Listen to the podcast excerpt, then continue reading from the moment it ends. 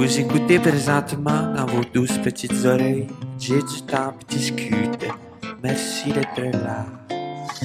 Ouais, c'est Jet Stop qui discute. Ouais, c'est Jet Stop qui discute. Ouais, c'est Jet Stop qui discute. Ouais, c'est Jet Stop qui discute. Yeah, yeah. Simon Delille, Jay. je suis très heureux. Merci d'avoir accepté Ben l'invitation. voyons donc, on peut pas refuser une invitation de Jay du Town dans son studio de podcast. Mon gars en campagne, il fait beau. Euh, J'ai vu du blé d'Inde pendant 15 minutes avant de venir ici, c'était cœur. Hier soir, on était ensemble au bordel. Yes. Et, euh, et après, j'étais allé souper avec des amis dont euh, faisait partie Guillaume Girard, qui s'occupait des Mhm. pour rire, avec qui tu as travaillé cette année. Puis je disais à quel point je suis comme Asti de Lille avait un Chris de bon number. Puis euh, je t'ai trouvé bon, mon gars. Toujours- Ça fait longtemps que je te trouve bon. Mais hier, j'étais comme Asti, il- t'as pogné de quoi dans les dernières années que c'est comme t'as ton affaire, j'ai l'impression? Ben, oui, mais tu sais, qu'on on en parle euh, peut-être en, en- entre humoristes un peu plus, mais tu sais, dire on, trouver sa couleur, tu sais. Parce que des fois, euh, pas des fois, mais quand on commence en humour, on, on imite un peu certaines personnes qu'on aime. Puis maintenant, on trouve son style. Puis maintenant, on va trop loin dans ce style-là, puis là, on se perd. Puis, puis maintenant, on trouve un certain milieu. Puis il y a un vieil adage qui dit que tu maîtrises pas quelque chose tant que tu n'en as pas fait au moins pendant genre 10 000 heures. Ouais. N'importe quoi, euh, que ce soit de la musique, que ce soit de la, de la cuisine, n'importe quoi. Puis là, je pense que j'ai pogné mon 10 000 heures. Euh, je, je- sais, je sais pas, j'ai pas calculé toutes les heures que j'ai travaillé sur l'humour, mais je dois être proche de ça. Fait que je pense que j'ai trouvé juste le bon dosage. Genre, j'aime ça me choquer, péter une coche, j'aime ça avoir un propos, j'aime ça être euh, virulent, cinglant, mais pas non plus euh, à l'extrême de, de- tu sais, toujours jouer sur ces lignes-là, ces paramètres-là. Puis je pense que depuis peut-être euh, deux, trois ans, Ouais. hormis la pandémie. Là, euh, puis là, en fait, la pandémie m'a fait m'ennuyer de mon, mon travail. Fait que quand on a recommencé à travailler, j'étais encore plus enthousiaste. Fait que le, le côté enthousiaste se mélangeait avec le côté un peu cynique que j'aime avoir dans mon humour. Fait que je pense que là, on a trouvé un, un équilibre là-dedans. là. Mais en plus, c'est que je trouve que, tu sais, quand tu dis, mettons, que tu te choques euh, sur scène, euh, tu restes très sympathique. Ouais. Moi, mettons, quand je me choque, les gens font comme, mais voyons, il est supposé être fin, lui, on n'aime pas ça. C'est fou comment. Puis c'est drôle parce que la perception du monde est bien différente. Moi, quand j'étais à l'école de l'humour, euh, j'avais un de mes profs, c'était Dominique Anctil, que tu as Ouais. peut-être eu, qui est le frère de Jean-Michel, Ouais. qui était comme notre metteur en scène euh, de notre show de tournée. Puis lui, il trouvait que quand je me choquais, c'était pas payant. Il- il- quand, quand tu te choques, on dirait que t'as trop l'air choqué. Pour lui, ça, puis sa perception était sûrement basée sur des choses à ce moment-là. Je maîtrisais pas encore euh, assez bien ça. Fait que je m'étais- dit, je m'étais dit ça, que ça marchait pas. Et pendant la tournée, à un moment donné, dans mon numéro, je me suis dit, hey, on va l'essayer. Je vais essayer une coche de plus. Je vais essayer de me mettre un peu plus en, en tabarnak, entre guillemets. Et là, j'y allais trop, mais ça marchait. Et après ça, j'ai trouvé le bon dosage là-dedans. Puis, tu sais, honnêtement, avec le casting que j'ai, euh, puis c'est pas, euh, je sais pas, tu as pitié, mais le monde n'a pas peur de moi. Le monde, je, j'ai pas l'air méchant, même quand je suis fâché. tu comprends? Le gars, pas de sourcils, pas de cheveux, avec une petite bedaine, qui a juste l'air de chumé, chumé. Même s'il choque, personne va faire comme, oh mon Dieu, euh, il me fait peur un peu, ou c'est pas drôle, il est vraiment l'air méchant. J'ai- ça- C'est toujours pris avec un, une espèce de, de, légèreté que mon casting me permet. Est-ce que, est-ce que tu joues avec ton casting, justement, au-delà de faire des blagues là-dessus, mais est-ce que c'est quelque chose qui prend beaucoup d'espace ou d'énergie, de, de réflexion? Tu sais, comment les gens, des fois, je trouve. Je suis pas tant. En tout cas, je sais pas, là, mais des fois, je trouve que des gens vont beaucoup mettre dans des cases. À toi, t'es de même, toi, c'est ça. Puis ça gosse un peu. Ça gosse un peu, mais c'est comme un réflexe normal de faire ça. On- la, la- comparaison, puis on dirait que ça sécurise les gens de te mettre dans une case de... Tu sais, tu te l'as fait sûrement poser mille fois en entrevue, mais tu sais, euh, c'est quoi ton genre d'humour, mettons? Il faut absolument que tu te mettes dans un carré, de dire, ben moi, je fais de l'humour comme ci, comme ça. Le casting, c'est un peu ça. Puis tu sais, moi, dans mon cas, mon casting étant en particulier, là, puis euh, euh, tu sais, j'ai des taches de vitiligo, j'ai pas de pilosité, je suis conscient que quand tu me vois dans... Si tu me connais pas, tu me vois d'emblée, il y a quand même un- pas un choc de mon Dieu, je suis pas non plus un phénomène de foire tant que ça, mais il il y, a quand même un faut être réaliste, puis je me vois dans le miroir aussi tous les tous les matins. Fait que je dirais pas que c'est un effort parce que c'est comme ça fait partie de moi maintenant, là, tu sais. C'est quelque chose que j'ai appris à vivre, puis si les gens qui écoutent savent pas, j'ai eu des cheveux, j'ai eu des sourcils, j'ai eu euh, des, des, des poils de bras, des poils de jambes et tout ça. Et vers 20-21 ans, c'est tout ça est parti parce que j'ai été, euh, été malade pas mal. Mais j'ai vécu le avant, le après. Fait que j'ai appris à dealer avec ça. Fait qu'aujourd'hui, ça me demande plus d'énergie en tant que tel. Ça fait comme partie de la logique pour moi d'en parler. Puis plus ma carrière avance, moins j'ai besoin d'en parler. Parce que les gens, de plus en plus, m'ont déjà vu, m'ont déjà entendu en parler. Fait que la glace que j'avais besoin de briser à chaque fois avant est de moins en moins là parce que les gens Euh, ben, pas encore tout le monde, encore beaucoup de gens qui me connaissent pas, mais de plus en plus, Ouais. j'ai plus besoin de faire ça. tu sais. Puis, mettons, pour les gens qui ne savent pas, à ce moment-là, mettons, le, euh, toi, quand, quand, quand tu es tombé malade, tu étais où dans ta vie? Qu'est-ce que tu faisais? Ben, moi, je suis né avec des problèmes de santé, tu sais, mais j'ai eu des problèmes de, de glandes surrénales puis de glandes parathyroïdes étant très jeune. Ça, c'est, ben, pour faire une histoire courte, c'est des choses qui se traitent. Que de 0 à 9 ans, moi, j'étais souvent malade parce qu'ils savaient pas ce que j'avais. À 9 ans, ils ont trouvé que j'avais un problème de glandes surrénales. J'ai eu un traitement de cortisone que je prends encore aujourd'hui. Fait que ça allait bien à partir de 9 ans. À 15 ans, j'ai eu la glande parathyroïde qui a lâché, ça c'est le calcium. Fait encore une fois, des médicaments pour pallier à ça. Et ça allait bien. C'était, bien traité, j'avais une vie normale, une adolescence normale. Et à 20 ans, j'ai commencé à faire du diabète de type 1. C'est là que ça a été le gros, euh, le gros coup. J'ai fait, euh, c'est, là que j'ai, perdu mes, euh, ma, pilosité, je me suis fait à faire de la pelade. Le vitiligo était là, mais il a réapparu encore plus. Fait que ça, ça a été comme un gros, euh, un, un gros coup. Là. Il y a comme mes, mes autres problèmes de santé se géraient sans que personne s'en rende trop compte, mais le diabète, ça a été vraiment comme un genre de, de coup de pied en arrière des genoux. Fait que ça a été ça le, le- le plus tough. Puis c'est arrivé, j'avais 20 ans. Fait que j'étais encore au cégep, euh, en art et lettres théâtre. Euh, je- J'essayais de rentrer à l'école de l'humour déjà à ce moment-là. Puis je t'avoue que, tu sais, quand je suis tombé diabétique, ça faisait déjà deux fois qu'on me disait non, euh, qu'on me refusait à l'école de l'humour. Puis ça a comme été un genre de... Ça a été plusieurs mois difficiles, puis bon, euh, veux, veux pas, c'est une grosse nouvelle Ben oui, qu'on t'annonce. Mais ça m'a donné un genre de ah, OK, OK. Tout, tout peut basculer d'un moment à l'autre. J'ai le contrôle sur rien, dans le fond, à part sur qu'est-ce que je veux faire. Si c'est ça que je veux faire de l'humour, c'est pas en restant au Saguenay ou en m'apitoyant, en me disant que c'est donc dur d'être diabétique que ça va avancer tout seul. Fait que c'est là que je suis déménagé à Montréal. C'est là que j'ai fait le, move pour euh, faire des cours du soir et tout ça, que finalement, ils m'ont accepté deux ans plus tard. Fait que ça a été un genre de...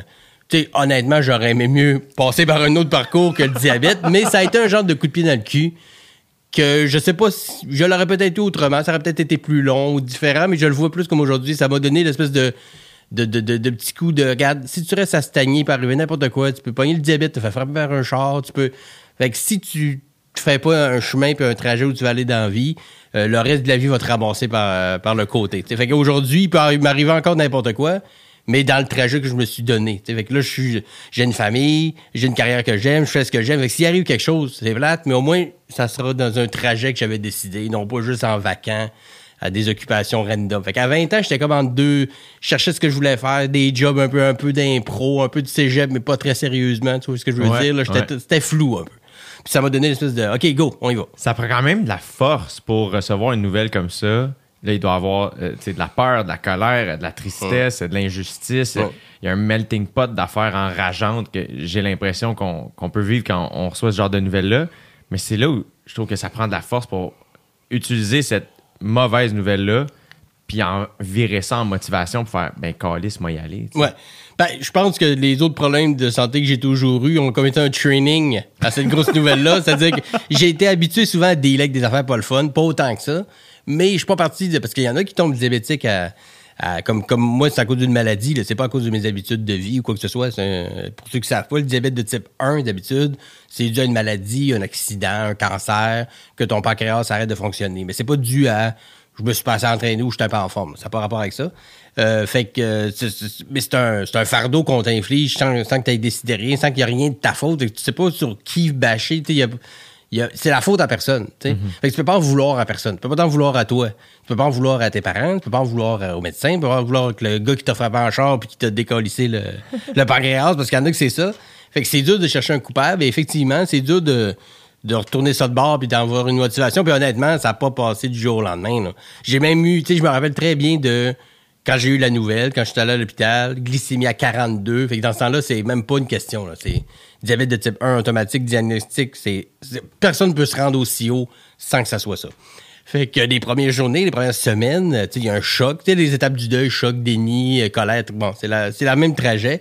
Et j'ai même resté dans le déni pendant une couple de semaines, qu'au début, je réalisais tellement pas ce que ça impliquait d'être diabétique au quotidien que je le voyais plus comme un genre de, de défi, un genre de... Tu sais, j'allais même... Il y a des rencontres avec des psys parce que quand t'es diabétique, euh, on te garde à l'hôpital une semaine et plus pour avoir comme un stage, pour t'apprendre à calculer les glucides, à te piquer, à, à, à vivre avec ça parce que Ouais. c'est pas, c'est pas si facile. T'as des, t'as des cours avec des nutritionnistes, des cours avec des infirmières, des, des séances avec des psys. Euh, puis au début, le psy, je vais comme, pourquoi t'es là? C'est correct, là, je t'ai vu, vu avec un défi de plus, y a pas de problème. Moi, je suis très à l'aise avec ça, puis le gars était très cool, je l'ai rencontré quand même plusieurs fois, puis au début, il savait où j'étais dans mon, dans mon cycle. Il savait que j'étais dans le déni profond, mais il m'a pas dit, non, non, moi, tu réalises pas là, ce qui s'en vient, là, tu t'es dans la merde solide. Il a pas joué, il a comme fait Ah, ok, tu le vois comme ça, parfait. Puis il a continué à jaser et de fil en aiguille, un moment donné, je me suis ramassé à me rendre compte à quel point c'était de la merde ce qui s'en venait avec là, colère, tristesse, puis ça, marchandage, t'essayes de dealer sur pourquoi ça m'arrive, y a-tu un sens que la vie essaie de m'envoyer, pour arriver à l'acceptation de ben c'est ça. Fait que là, tu décides. Tu vis avec, puis tu t'en sers même pour en faire des jokes, ou, ou tu t'appuies toi sur ton sort, puis dans les deux cas, tu guériras pas. C'est pas parce que tu dis que tu fais pitié que tu guéris de quoi que ce soit dans la vie. Fait que j'ai décidé d'aller de l'autre bord, mais ça a pris un certain temps. On, on en parle rapidement. Ça allait Ouais, d'être ouais. euh, en deux jours. Ça a pris plusieurs mois. Mais j'ai réussi à leur twister de bord, puis je te mentirais pas que des fois encore, euh, euh, je suis tanné, là, tu sais. Je suis tanné, là, de, de pas pouvoir euh, décider de prendre un verre de plus, être obligé de me piquer, ou de pouvoir manger ce que je veux quand je veux. Tu sais, c'est un fardeau, là. Mais, un moment donné, tu finis par dire, ben, mais moi, c'est ça. Regarde, après ça, même si je me plains, qu'est-ce qui va arriver de plus? Est-ce que ça peut être euh, euh, héréditaire? Type 1, c'est très rare. D'habitude, c'est plus le type 2 qui est héréditaire. Euh, ma maladie en tant que telle pouvait être donnée à mes enfants, mais il fallait que ma blonde ait une autre partie du gène. ça, ça aurait pu, mais ça aurait vraiment été là, comme mes deux parents, là, combinés ensemble, qui donnent ce que moi j'ai, c'est de la loterie. Là. Fait que là, ça aurait été la loterie de la loterie. Fait Ouais. que, mais il y avait une chance. On a décidé quand même d'avoir des enfants en se disant, s'il y a quelque chose qu'on voit qui fonctionne moins bien, on saura quoi checker. Parce que le, le gros problème de la maladie étant jeune, c'est qu'ils savaient pas. C'est tellement rare qu'ils ont eu de la misère à le trouver vu que ça existe pratiquement pas. Alors que là, si, mettons, un de mes enfants l'avait eu, il y aurait eu des symptômes. Rapidement, j'aurais pu dire c'est ça. Ouais. Puis genre, il aurait pu être traité. Puis le, dans mon cas, les- ma maladie, il y a comme cinq glandes qui peuvent être attaquées. Puis il y a un pourcentage de chance que chaque glande lâche. Mettons, la surrénale, c'est 60 quelques et tout ça. Et le pancréas, c'est 4 Fait que moi, de ma maladie, j'avais 4% de chance de- de- d'avoir le diabète dans ma maladie. Je l'ai eu. Ça pas mais, d'allure. mais si mes, mes enfants l'avaient eu, ça aurait été vraiment... euh, euh, probablement qu'il n'y aurait pas eu le diabète. Puis les autres problèmes de santé que j'ai se traitent quand même assez facilement.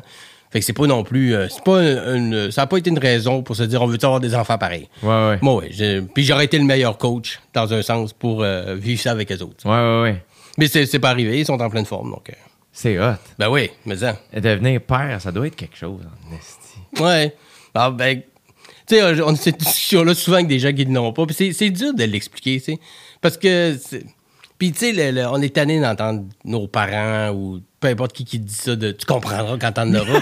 Mais quand t'en as, c'est comme, ben, ils ont vraiment raison. J'avais aucune idée de ce que ça voulait dire, autant au niveau à quel point c'est beau et à quel point c'est dur. Et maintenant, tu te rends compte que les deux s'équivalent. C'est aussi beau que c'est dur.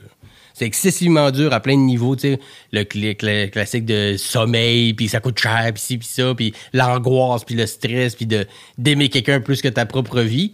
Puis de l'autre côté, il y a rien qui est plus beau que, tu ma, ma fille qui me dit je t'aime, là, tu sais. Quand ma fille me dit je t'aime, le reste, le reste, c'est de la grosse merde. Tout le reste, tout.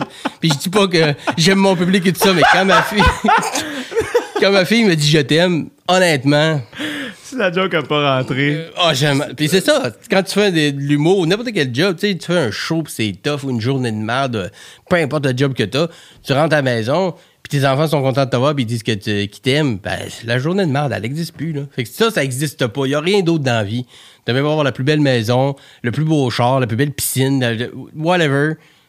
Il y a rien qui va te ramener de plus sur Terre que deux enfants, que les autres, ils sentent contre Christ la journée que t'as eue, là. Belle ou mauvaise, là, ils n'ont rien à chier. Ils sont juste contents de te voir, toi. Toi, la personne, c'est tout. L'humoriste, comme le papa, comme le gars qui fait souper, comme le gars qui fait des livres, peu importe, ils sont contents de te voir, toi. Fait que ça, c'est, magique, là. Mais c'est aussi excessivement dur. Fait faut que tu fasses le choix dans la vie. Qu'est-ce que tu veux vivre? Tu sais, ça vient pas juste avec du beau. C'est aussi très, très demandant à plein de niveaux. Mais l'équilibre se fait quand t'en as, tu réalises que Mané, c'est, un- une balance. C'est fou quand même comme. euh, tu sais, moi, j'ai pas fait d'autres jobs avant ça. euh, Puis, tu sais, euh, à part des jobs Ouais. c'est. que- Je trouve ça nice d'évoluer dans un milieu en, en gardant les mêmes collègues longtemps. C'est la seule expérience de ma vie avec ça, mais. Je me souviens quand on a commencé à faire de l'humour, on était loin de, de jaser de ça. Puis là, c'est comme. T'as deux kids de 5 et 3 ans. Tu sais, c'est. c'est- il y a- c'est, f- je trouve ça vraiment le fun. Puis ça a l'air d'hier, là, tu sais. Oui, les latés, man. Ben, Les latés de l'humour, qu'on écrivait tous les semaines dans des cafés, puis on avait chacun notre soirée qu'on animait, puis c'était comme toute notre vie résidait dans le number qu'il faut que je présente lundi ou jeudi prochain au bois pour au jockey, puis c'était toute notre vie, là. Mais moi, c'est ça, vous, vous avez. j'ai- j'ai- à ce jour, je suis tellement reconnaissant de la, la place que vous m'avez faite. Phil, toi, euh, Perrids était là de temps en temps, Pinot, Pinot. était là euh, presque tout le temps. Euh, vous animiez, Pinot animait à Saint-Hyacinthe, toi le- les jeudis au brouhaha, Phil les lundis au jockey. J'animais pas encore au jockey. ça Quand t'as commencé, c'est vrai. C'est là que t'as passé à POC dans, le début de ça. Puis au Café Les Arts, sur Beaubien. Ouais, exact. Et euh, à toutes les semaines. Puis je me souviens parce que euh, moi, je vous suivais déjà depuis un petit moment. Tu sais, moi-même, je pense que je me souviens. J'étais allé voir euh, beaucoup de shows tout seul, moi, quand j'étais au cégep, Mhm. dans les bars. Je me souviens d'un- d'une soirée. Je sais pas si j'étais à l'école de l'humour ou au cégep. C'était le roast. Vous faisiez un roast au Saint-Cybe pour. Un Derrick pour sa dernière, Je pense que c'était avec ça. Mel Couture, puis Oui, euh, ouais. Simon Ouais. Leblanc. Ta Simon- joke, t'es- Simon Leblanc, était-tu là? Mais je me souviens d'une de tes jokes de- sur, sur Mel Couture. Je sais pas si on peut la faire là. oh mon dieu. Mais je me souviens où j'étais assis dans le Saint-Cybe, tu sais, puis de... Ça avait explosé. Ah man, c'était drôle. Francis, t'es-tu game de fermer la clim aussi, s'il te plaît, mon bel ami? puis, euh, puis je me souviens, tu sais, j'allais voir, euh, tu sais, j'allais vous voir déjà en show. Euh, je, vous- je vous checkais dans les bars. Euh, je vous avais vu en route. Et là, d'être assis au café avec vous autres, je me souviens la première fois d'amener mes jokes. J'étais vraiment Un peu intimidé. Vraiment, vraiment. Puis on dirait que des fois, j'étais comme, ah, je voulais pas tant qu'on parle de mes affaires. Puis c'était pas que mes affaires, je, je voulais pas vous les montrer, c'est que j'étais comme, ah, j'ai pas d'idée ou je Mm. sais pas quoi. Il y avait aucun jugement. Non, non, on y va, on parle, on parle, on y va. Chacun sa demi-heure ou 45 minutes, dépendant de combien on était. Bon, tu, tu l'apprends comme tu veux. Tu veux parler d'un texte, tu veux qu'on brainstorm, tu veux jaser, tu veux qu'on trouve un gag. Puis c'est ça, c'était ça le but aussi. Là. Pas de jugement, pas de hiérarchie, pas de. tu sais, c'est- Chacun est là pour travailler sur des textes, on est tous là dans la même direction. On donne ce qu'on a quand on est là, puis ça, c'est fini, puis on regarde tout, puis pas d'affaire de ah, tel gag, faut que tu me le payes. Puis après ça, on tombe dans ces patterns-là. Mais ça, c'était juste pure création. On a un café, on a des jokes, go! Chacun son tour. Mais euh, j'ai tellement appris. J'ai appris de votre rigueur. Euh, justement, moi, animé, j'ai beaucoup appris de toi, de Phil, euh, de, de voir vos retours d'entraque, comment vous sais, comment t'animais le show, comment tu t'expliquais des petites règles, comment tu faisais tes numbers, comment t'amenais tes affaires, comment tu te préparais. Mm-hmm. Moi, j'ai beaucoup appris là. Puis après ça, ben moi, j'ai appris, la Sur suite au peu. jockey. Mais je suis à, à ce jour tellement reconnaissant de cette, cette- cette espèce d'année et demie là, euh, de deux ans là, où ce que j'apprenais mon métier avec Ben, vous autres. C'était en accéléré, tu sais, puis on était tous des finissants de l'école, un peu en. euh, ben, on était tous. Bon, à peu près au même niveau de carrière. On animait des soirées. Phil, ça commençait un peu plus, un peu plus gros, mais on était tous à peu près au même. Puis pas, je dis pas niveau, niveau efficacité, mais plus au même moment dans notre carrière qu'on était juste comme comment je peux être encore meilleur, tu sais. Puis l'école nous a appris des patentes, puis on arrivait tout avec ce qu'on avait appris de l'école, puis qu'on essaie de purger en c'est comme des stages intensifs, puis même qu'il y a du monde qui sont venus dans ces latés-là, puis qui sont pas revenus, parce que pour eux autres, c'était trop. C'était trop, parce que moi, Phil, puis toi, là, Mané, quand on avait notre heure d'aller, là, ça y allait, là. Que Prends tes notes, là, mon chum, là. On, on les refera pas, les gags go, là. Bang, bang, bang, bang, bang. C'était comme un condensé de jokes, de, de pistes, d'angles. Fait qu'après ça, tu prenais ce que tu voulais, mais il y en a pour qui c'était. Ils étaient pas rendus là dans leur création, puis c'est pas du jugement. C'est juste que nous autres, on était là comme, hey, moi, j'ai ce temps-là, là. Go! Fait c'était. Puis, je suis très euh, reconnaissant aussi que tu sois reconnaissant, puis parce que on- pas genre euh, Jay devrait être reconnaissant, c'est grâce à nous que, mais le fait que tu fasses comme t'as compris que nous on était là pour ça, qu'on était là pour créer, puis qu'on était là pour rendre tout le monde meilleur, puis t'es rentré dans ce moule-là, c'est pour ça que t'es resté aussi, puis que pour ça je dis qu'il y en a qui ont fait du in and out, ils étaient pas rendus là, puis c'était pas exactement leur perception de l'écriture, nous autres c'était ça. C'était, on donnait tout ce qu'on avait, puis on s'attendait à ce que le monde qui soit là fasse la même chose. Fait qu'il fallait être dans le même, dans le même état d'esprit, puis c'est encore à ce jour dans les plus beaux. Euh, avec l'école. Avec l'école de l'humour, c'est peut-être ma plus belle formation. Ça, animé au brouhaha, l'école, puis les latés. C'était c'était le fun en crise. Quand t'animais au, au brouhaha, ça, euh, ça fait longtemps que je suis allé. Je suis persuadé que là, c'est Alex Forêt maintenant qui anime. Je suis très sûr job. Qui, qui est bon. là, Ah, je suis oui. sûr, sûr, sûr. Euh, mais à l'époque, il y a beaucoup de gens qui trouvaient le brouhaha tough. Ouais. Moi, j'adorais ça, aller là. Je sais pas pourquoi. Je me souviens qu'une des premières fois que j'ai joué, ça tombait euh, à ma fête. Et moi, dans- à ma fête, je suis comme une. Il y, a- il y a une switch dans ma tête qui fait que moi, si j'ai une game de hockey, plus jeune, là, si j'avais une game de hockey, une game de foot, un show à ma fête, on dirait que il y avait rien. C'était sûr que c'était ma meilleure game. Mhm. Puis, fait quand je me souviens, Mylène avait beaucoup au brouhaha, puis elle avait catché que finalement c'était ma fête. Puis elle m'avait réécrit, disait, Hey, euh, tu sais, t'aimes-tu mieux que je te remplace? J'étais comme, non, non, non, moi je veux, je veux venir faire mon 8 minutes. Et euh, mes parents étaient venus ce parce que c'était mon anniversaire. Puis je me souviens, je pense que c'était mes 22 ans, j'embarquais sur 22 de, de Taylor Swift ou Happy Birthday là, de, Birthday de Katy Perry, je me souviens, c'était DJ GM là, qui avait mis ça, of course. of course. Puis euh, j'étais vraiment de bonne humeur, puis ça avait vraiment bien marché. Puis on dirait que moi, il suffisait que je rentre fort une fois Mm. d'un bar, puis là, on dirait que j'étais comme parfait. Ouais, la, la table est mise. À partir de ce moment-là, j'ai toujours aimé jouer au brouhaha. Euh, puis t'étais fucking bon à l'animation. Ah, t'es fin. T'étais vraiment solide. Moi, ta tune de retour dans le track à ce jour, je trouve que c'est une des meilleures. C'est euh, Carlos Whisper de Wham! C'est la, c'est la tune qui était numéro un quand je suis né. Ah! 15 février 85, c'était Carlos Whisper de Wham.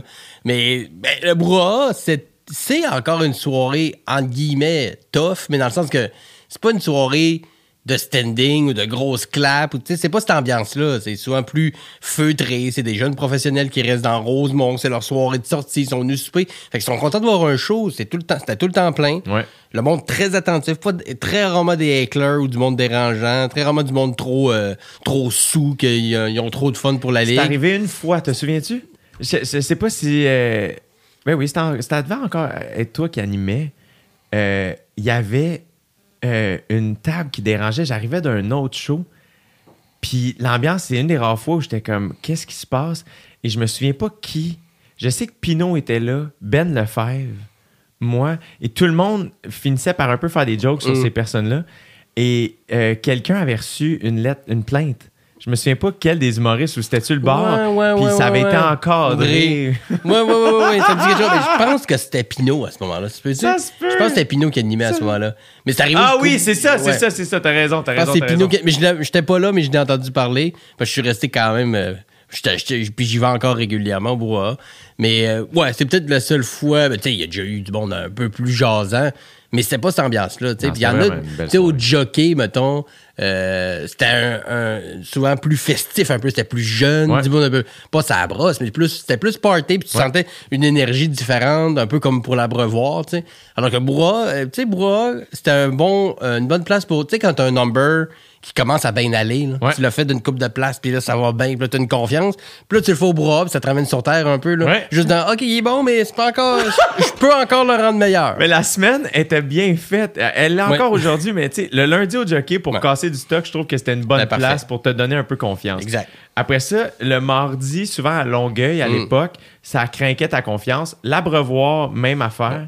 T'arrivais au, jockey, euh, au brouhaha, t'avais la vérité. Ouais. Et après ça, tu pouvais aller remonter ta confiance à Hochelag. Ouais, Hochelag Le à. Oma, exact, exact. ça, c'était avant le. Tu sais, le bordel était même pas là à ce moment-là. Non. qu'il y avait même. Tu sais, le bordel a comme brouillé les cartes un peu parce que le bordel a tendance à être. pas- C'est pas, pas, c'est pas trop le fun, mais c'est souvent tellement. Euh, mais maintenant, avec le temps, le monde sont plus. C'est plus des. c'est plus- sont plus avertis, sont un peu plus euh, rigoureux. Ça, reste un endroit formidable où jouer. Là. Mais effectivement, la, la, so- la- la semaine était bien faite. Puis le, justement, le jeudi, il y avait un petit. Mais il y en a pour qui c'était leur bête noire, le brouhaha. Là. Ils se bouquaient pareil. Là. Tout le monde venait, ils voulaient jouer pareil. Puis, Asti, jouer ici, j'ai tout le temps de la misère. Puis ils partaient. Mais ils venaient, ils voulaient se battre. Puis, tu sais, parce qu'ils savaient qu'ils allaient pas se faire écler. Ils allaient pas sortir de scène en rampant, en pleurant. mais un genre de. Hey, ce number-là, je, le- je le maîtrise, je pense que je l'ai. Là, t'arrives au brouhaha, puis tu te faisais dire, c'est correct. Il est- ça va. C'est c'est beau. Mais il y aurait mo- moyen de rendre ça meilleur. Puis ça fait du bien. Parce qu'être trop confiant, des fois, euh, ça peut te jouer des tours. C'est vrai que tu as un bon number, mais il peut toujours être meilleur. Puis des soirées comme le brouhaha, ça te ramenait un peu sur terre. Puis même en animant, là, tu sais, moi, j'animais, je faisais des numéros différents tous les semaines. Puis euh, des fois, c'est arrivé quelques fois que j'ai refait le même parce que, mettons, je faisais un gala, je voulais le roder. Mais de façon générale, c'était tout le temps un Ouais. numéro différent. Puis au début, euh, je me battais beaucoup pour avoir des, des, des gros rimes, des claps, jusqu'à temps que je me rende compte que c'est pas ça. C'était pas ça mon rôle, c'était pas ça ma job, c'est pas cette ambiance-là non plus. Je suis pas. une- Oui, le monde aimait l'animateur, puis je pense que j'avais créé un- une belle ambiance dans la soirée.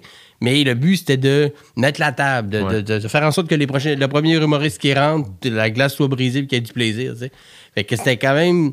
Je me suis adapté à ça parce qu'il y a des soirées, j'ai déjà animé, mettons, Saint-Cyboire dans le temps. J'avais remplacé Derek, puis le Saint-Cyboire, à 9h le mardi, du monde universitaire un peu de tipsy.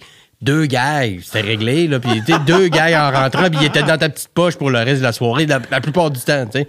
Mais je- t'avais moins besoin de te battre. Alors que même pour animer au bras, t'avais besoin de te battre un peu, puis ça, ben, c'est très formateur. C'était de quoi le Saint-Cybe quand même? Toi, tu l'as vécu au, au- quand même. Tu sais, t'as- t'as t'as connu le prime du Saint-Cybe. là. Moi, tu vois, j'ai eu le temps de closer au Saint-Cybe Oh. une fois Oh shit. avant que ça brûle. C'était Derek? C'était rendu bise. OK. Avec le petit court moment que Biz a animé, avant que ça Exact, brûle. exact. Je me demande même si c'était peut-être pas. Je me souviens pas. C'était peut-être pas encore biz, mais c'était ça à la fin. C'était fait que je me demande. Mais même- ça se peut parce que Biz, il a fait quand même un petit peu quelques semaines là, avant, que, avant que ça brûle. Yeah. Je me souviens que son affiche était fucking ouais. belle. Qui faisait comme grimper. C'était euh, comme Richard Pryor. Ouais. Euh, live at the Comedy Strip de, Con- Comme c'était un géant. là. Ouais. ouais. Ouais, ouais, ouais. C'était Antoine Ryan, je pense, qui avait fait son affiche qui était fucking belle. Mais je me souviens que, parce que moi, euh, quand j'étais au cégep, j'avais, je savais déjà que je voulais faire de l'humour. J'étais allé voir des shows Saint-Cyboire. C'est la, la, c'était la première soirée que j'ai su qu'elle Hmm. exi- existait. Après ça, l'Abreuvoir. Ouais. Ben, moi, puis l'abreuvoir, ça doit être dans les débuts, là, tu sais. euh, Ouais, moi, j'ai vu l'Abreuvoir euh, à l'époque où c'était Fred Dubé qui animait. OK, oh, oui, oh, OK, ouais. J'étais allé là. Après ça, c'était Adib. Adib. J'y allais aussi. Puis j'y allais pas pour parler aux humoristes. j'étais vraiment, j'allais Spectateur. T'allais voir le show. spectateur seul dans le fond qui est comme chamboulé. De comme est-ce que ça te motivait de voir, de, mettons, hey, lui, il est vraiment fort, j'ai le goût d'être fort comme lui, ou oh my god, je suis pas rendu là? Euh, ben c'était weird parce qu'au cégep je pense je savais maintenant looking back je, sa- je je pense que je savais que je voulais faire ça mais c'était pas encore assumé. Fait que j'étais mais j'étais attiré par ça comme rien d'autre dans ma vie. J'ai toujours trippé sur le sport mais quand j'ai découvert l'humour je me suis mis à Oups, à un moment donné, justement, j'étais booké au Saint-Cybe, ben, j'ai manqué une pratique de foot pour aller jouer, tu sais. Puis j'étais pas bon, là, j'avais pas de stock. On n'est jamais bon, lui. Tu sais, mais il n'y a rien qui m'attirait comme ça. Fait que quand j'allais au- à l'Abreuvoir puis au Saint-Cyboire, euh, mes amis me suivaient pas tout le temps là, parce que moi, je voulais tout le temps y aller. Mais c'était comme, ben, moi, j'y allais tout seul. tu sais. Puis je me souviens de Marie-Soleil à la porte au Saint-Cyboire, de payer mon 5$ puis d'aller m'asseoir tout seul puis de checker ça. Puis c'était un mélange de, de grande admiration et euh, de un, un sentiment de ah, c'est- c'est inaccessible. Mm. C'était un monde qui m'était inaccessible. Moi, le, le bac, la, la, la- La là, la, l'abreuvoir. la- la ru- la ruelle du Saint-Cybe, j'osais jamais y aller, mais je vous voyais au moins. Je savais que ça se passait là. Mm-hmm. Ouais. L'abreuvoir, je savais pas de quoi ça avait l'air en Ouais. arrière, tu sais. L'espèce de toilette, loge, vestiaire. là. Exact. Moi, je voyais juste tout le monde passer là. Ouais. J'étais comme, ah, ils sont tous là. Je sais pas. Comme si c'était une espèce de gros party avec un lutte. On s'im- on s'imagine que c'est plus glam que ça l'est, mais ça l'est pas. Au Saint-Simon, c'était dans la ruelle, là, avec des rats qui se promenaient pas là à côté des poubelles. On fumait des smokes, on buvait notre bière en, en, en ayant des. D'ailleurs, Junior Girardeau, qui s'occupait de la soirée, nous donnait nos- des feedbacks de notre numéro, là, d'où le nom de sa compagnie de gérance qui s'appelle Feedback. Ah, c'est à cause de ça. même pas. Ouais, parce que c'était comme. euh, on l'appelait quasiment comme ça parce que lui, après le show, euh, presque. si- Ben, pas tout le monde parce que les, les plus aguerris n'avaient pas de. Mais tu sais, quand t'étais là pour les premières fois, Junior venait de donner son avis, puis t'attendais, là, à ce moment-là. là. À ce moment-là, il était encore tout le temps là. Je sais pas, toi, quand t'as commencé, s'il était tout le temps là. Non, moi, je me souviens, c'était un de mes amis qui avait été prendre la carte de Junior. On était allé voir le show, puis à un moment donné, il est revenu à la table faire Tiens, puis il m'a donné une carte. Puis j'étais comme quoi Il est comme Faut que tu écrives là pour jouer.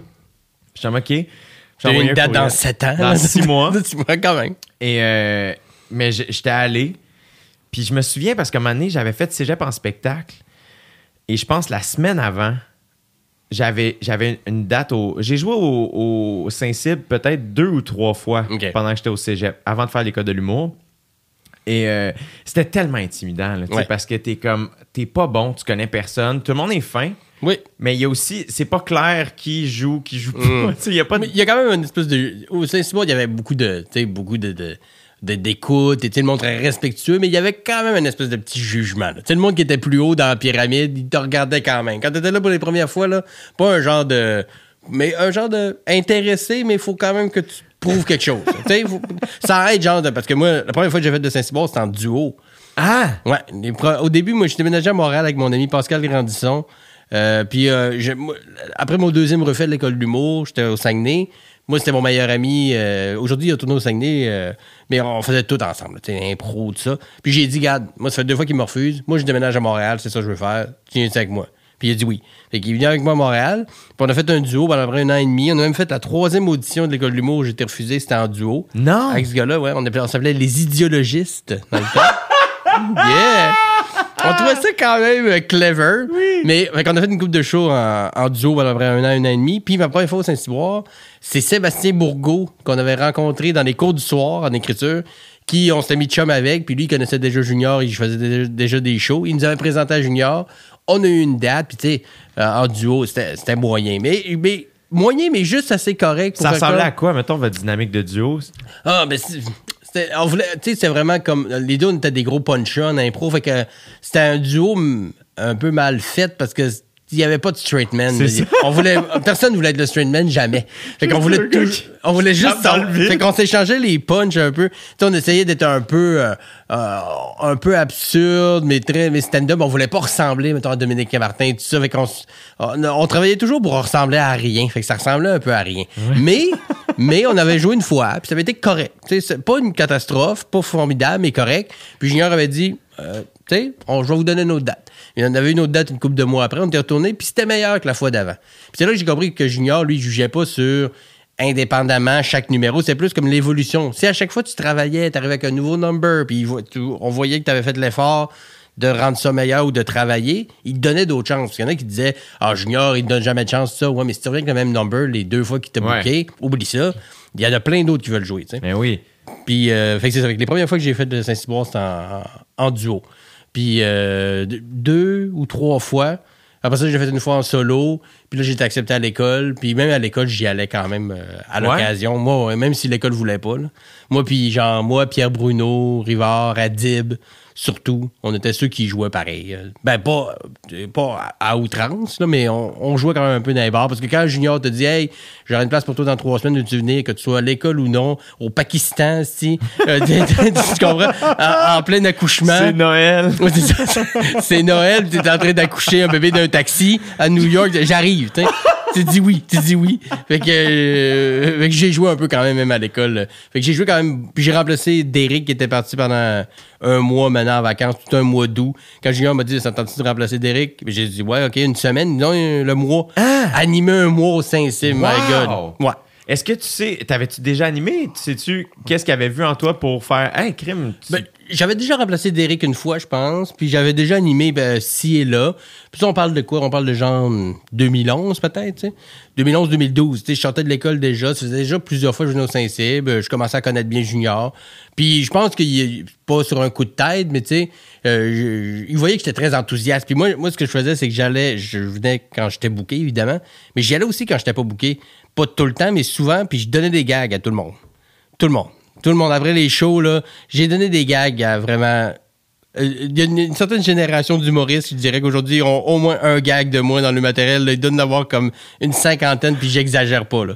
Je donnais des gags à tout le monde, puis c'est comme ça que je me suis fait des amis, des contacts, des collègues avec qui je travaille encore aujourd'hui, Martin Périzolo, euh, Stéphane Poirier, euh, Phil Roy, tu sais, plein de monde à qui je faisais juste, hey, j'écoutais le show, si j'avais une idée, je la notais, après le show, j'allais voir, hey, ton numéro, c'est super bon, j'avais une idée de gag, je donnais le gag, puis ça d'aller brainstormer, puis il y en a après que des fois, ils rappelaient, des fois, non.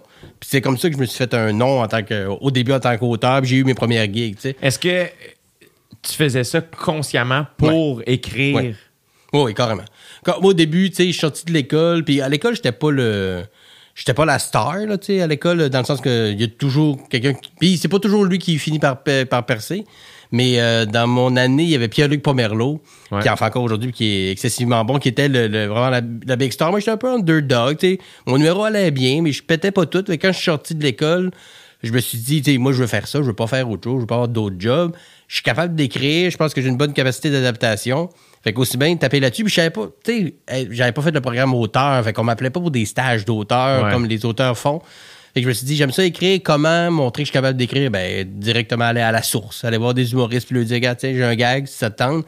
Puis euh, de pêcher à dynamite un peu, là, tu sais, lancer des dynamites. Puis à un moment donné, il y a des poissons qui finissent par sortir. je dis poisson, ça a l'air péjoratif, mais dans le sens que j'ai donné vraiment beaucoup de jokes à beaucoup de monde. Et de ça est né euh, des, des belles relations. Mariana Maza, par exemple, Ouais. euh, entre autres, qui sont devenus des amis, des collègues. Et comme ça, je me suis fait un nom, puis comme ça, j'ai eu des gays, puis comme ça, j'ai appris le métier d'auteur aussi en faisant ça. Fait que, je- honnêtement, je pensais pas au début que ça allait revenir à ce point-là. Parce qu'il fut une époque, puis encore aujourd'hui, où on m'appelle on m'appelle beaucoup comme humoriste, mais on m'appelle vraiment beaucoup, beaucoup comme auteur. là. Puis les deux te rendent heureux. Oui, mais rien me rend plus heureux qu'être sur une scène. C'est sûr. Rien. Mais mais il y, a- y a eu une époque où, euh, puis tu sais, euh, j'ai des enfants, j'ai des gens qui comptent sur moi pour manger, genre. Fait que, tu sais, fait que t'acceptes des gigs d'auteurs qui, des fois, sont pas nécessairement... euh, puis je crache pas dans ma soupe. Il y en a qui sont plus stimulantes que d'autres, évidemment. Euh, puis il fut des années, des dernières années où j'ai accepté beaucoup, beaucoup de choses qui, des fois, me tentaient plus ou moins, mais tu sais, euh, pour gagner sa vie, puis c'était une expérience et tout ça. Et là, avec, bon, tu es arrivé au prochain stand-up et tout ça, la, la balance est arrivée à peu près de l'autre bord. Fait que là, je te dirais, tu sais, il y a un bout que j'étais 70-30, là, 70 auteurs, 30 humoristes. Puis là, on est plus dans le 50-50. Tu sais, moi, je viserais genre 60-40, 70-30 de l'autre bord. Tu avoir des petites gigs d'auteurs que j'aime bien, aider du monde dans le one-man show, tout ça, c'est ce que j'aime beaucoup. Et travailler beaucoup, beaucoup comme humoriste. Mais tu vois, déjà, la balance commence à pencher de le- plus du côté scène, du côté humoriste, c'est ça que j'aime le plus faire. Mais oui. Mais j'aime les deux. Je, je, je, je voudrais pas avoir à choisir parce que j'adore les deux. Puis mettons, ce que t'aimes le plus comme writer, c'est du stand-up. Ouais. C'est ça. Ben, je pense que c'est ce qui me ressemble le plus. J'ai écrit sur des shows de prank, j'ai écrit pour Piment Fort, mettons.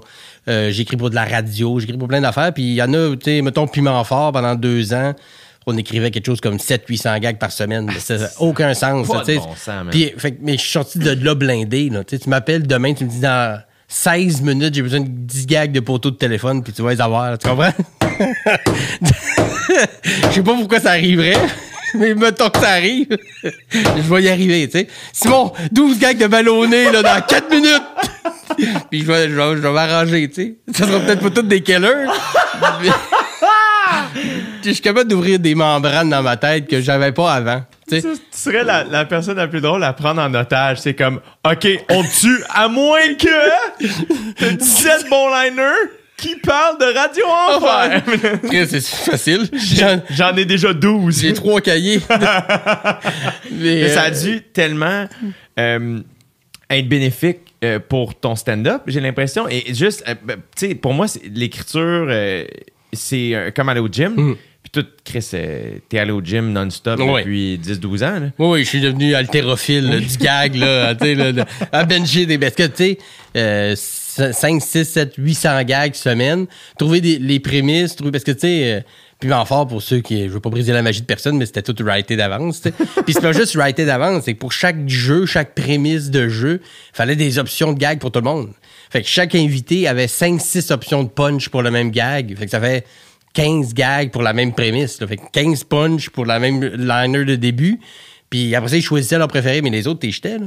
Fait que, euh, tu sais, euh, sur 500 gags, ils en gardaient 80. Tu comprends? Ah, fait ouais. qu'ils t'en jetaient 420. Puis à un moment donné, ben, ça aussi, ça, ça paraît dans le...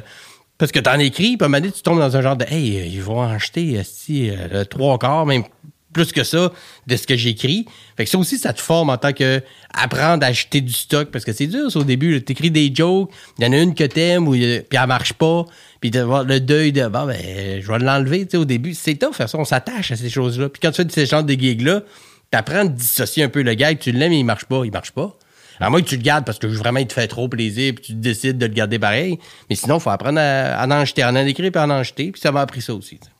Est-ce que. euh, fait que j- dans quel mindset t'es quand t'écris? T'es- tu peux-tu écrire à tout moment de la journée? Est-ce que.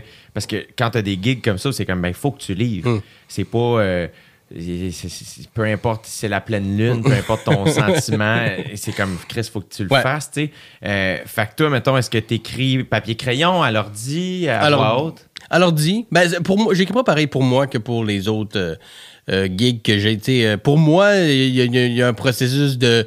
Faut que je mijote un peu l'idée. Souvent, j'écris comme des une idée, mettons une prémisse que j'ai sur papier, mais très très raw, là, tu sais, très, très à, à dépoussiérer. Puis là, souvent, quand j'ai une idée, je vais écrire un premier jet, puis je vais le mettre dans un dossier dans mon ordi, puis je le lirai pas avant une couple de jours, une couple de semaines. Après ça, je vais le réouvrir pour. Je sais qu'en dedans, j'ai continué à y penser sans trop m'en rendre compte tout le temps. Et quand je vais le réouvrir, je vais Ah oui, c'est vrai, j'ai pensé aussi à telle telle affaire, je vais le développer, puis là, je vais le faire sur scène. Avant, j'apprenais mes textes, tu sais. Ouais. À virgule, le mot à mot, puis j'apprenais mes textes. Maintenant, je fais plus ça. Maintenant, je sais où je m'en vais. Il y a une coupe de gags que je sais que je vais faire, que j'ai confiance à.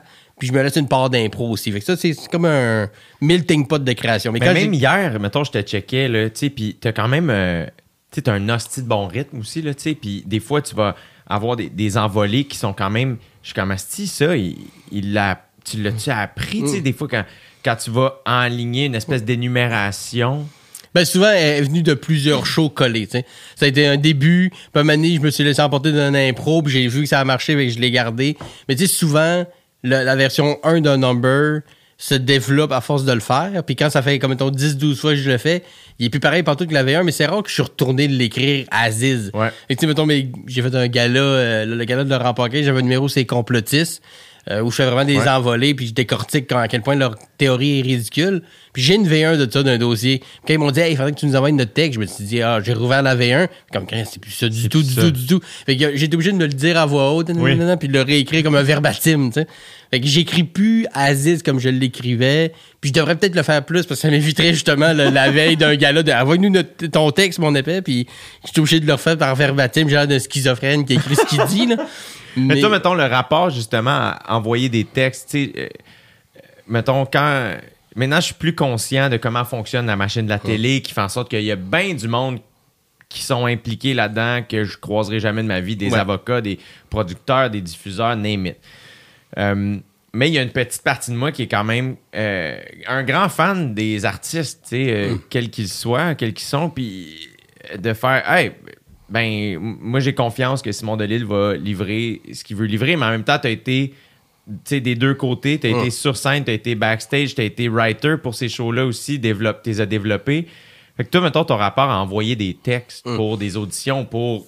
Tu sais, justement, une fois que tu es sur le gala, c'est comme, ben là, tu l'as vu, à quel point tu as besoin du texte? Ouais, ben, ça, ça, ça, j'avoue qu'il y a une espèce de bureaucratie euh, autour de, ben, de l'humour. Je dis l'humour parce que c'est sûrement vrai pour plein d'autres affaires. là.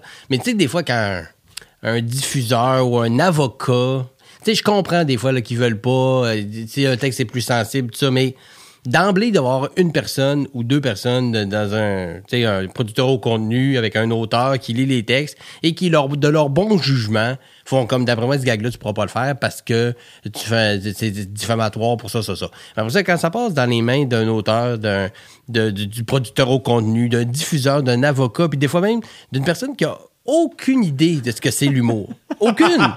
puis elle va te donner des commentaires. Puis j'ai travaillé sur des projets, puis je ne nommerai pas les projets, mais que j'ai reçu des commentaires sur des, pas mes textes, mais des textes sur lesquels j'ai aidé à travailler du monde. Puis j'ai reçu des notes de euh, telle, telle, telle affaire, c'est pas drôle. Comme De quoi tu parles? C'est pas drôle, si. Puis là, tu t'as le goût d'appeler la personne puis d'y de l'envoyer chier. Pour ça, tu te rends compte, mais cette personne-là, elle est pas humoriste.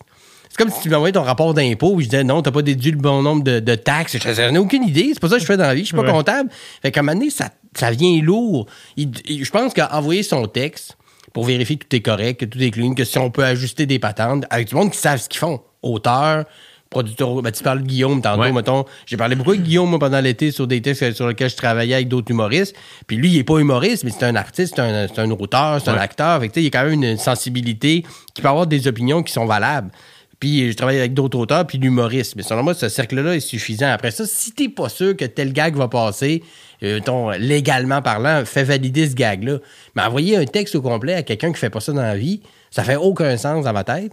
Puis je pense que de moins en moins, c'est peut-être un petit peu moins serré que ça l'était. Parce qu'à Ouais. Piment Fort, on écrivait nos jokes, puis après ça, il fallait que le- les, des avocats, là, une équipe d'avocats lisent des jokes de comment tu fais pour cruiser Batman d'un bar. là. C'est des avocats. là. C'est vrai. Après ça, il disait ça aussi légalement, t'as le droit de faire ce joke-là sur Batman. Là, à un moment donné, ça devient absurde. Puis même. La, pa- la pauvre personne, tu sais, qui a fait son, son bac, son barreau. puis, Moi, je suis avocat, maman. On est fiers de toi. Fiston, qu'est-ce que tu fais de ce temps-là au bureau? Ben, c'est ça, là, je suis avocat pour Piment. Fort. Comment? Ouais, c'est ça. Je sais que c'est dit trop de fois le mot graine dans un épisode. C'est comme un ratio du mot bat. Ah, c'est que c'est loin de. Tu défends des, des pauvres personnes qui ont besoin de ça. toi.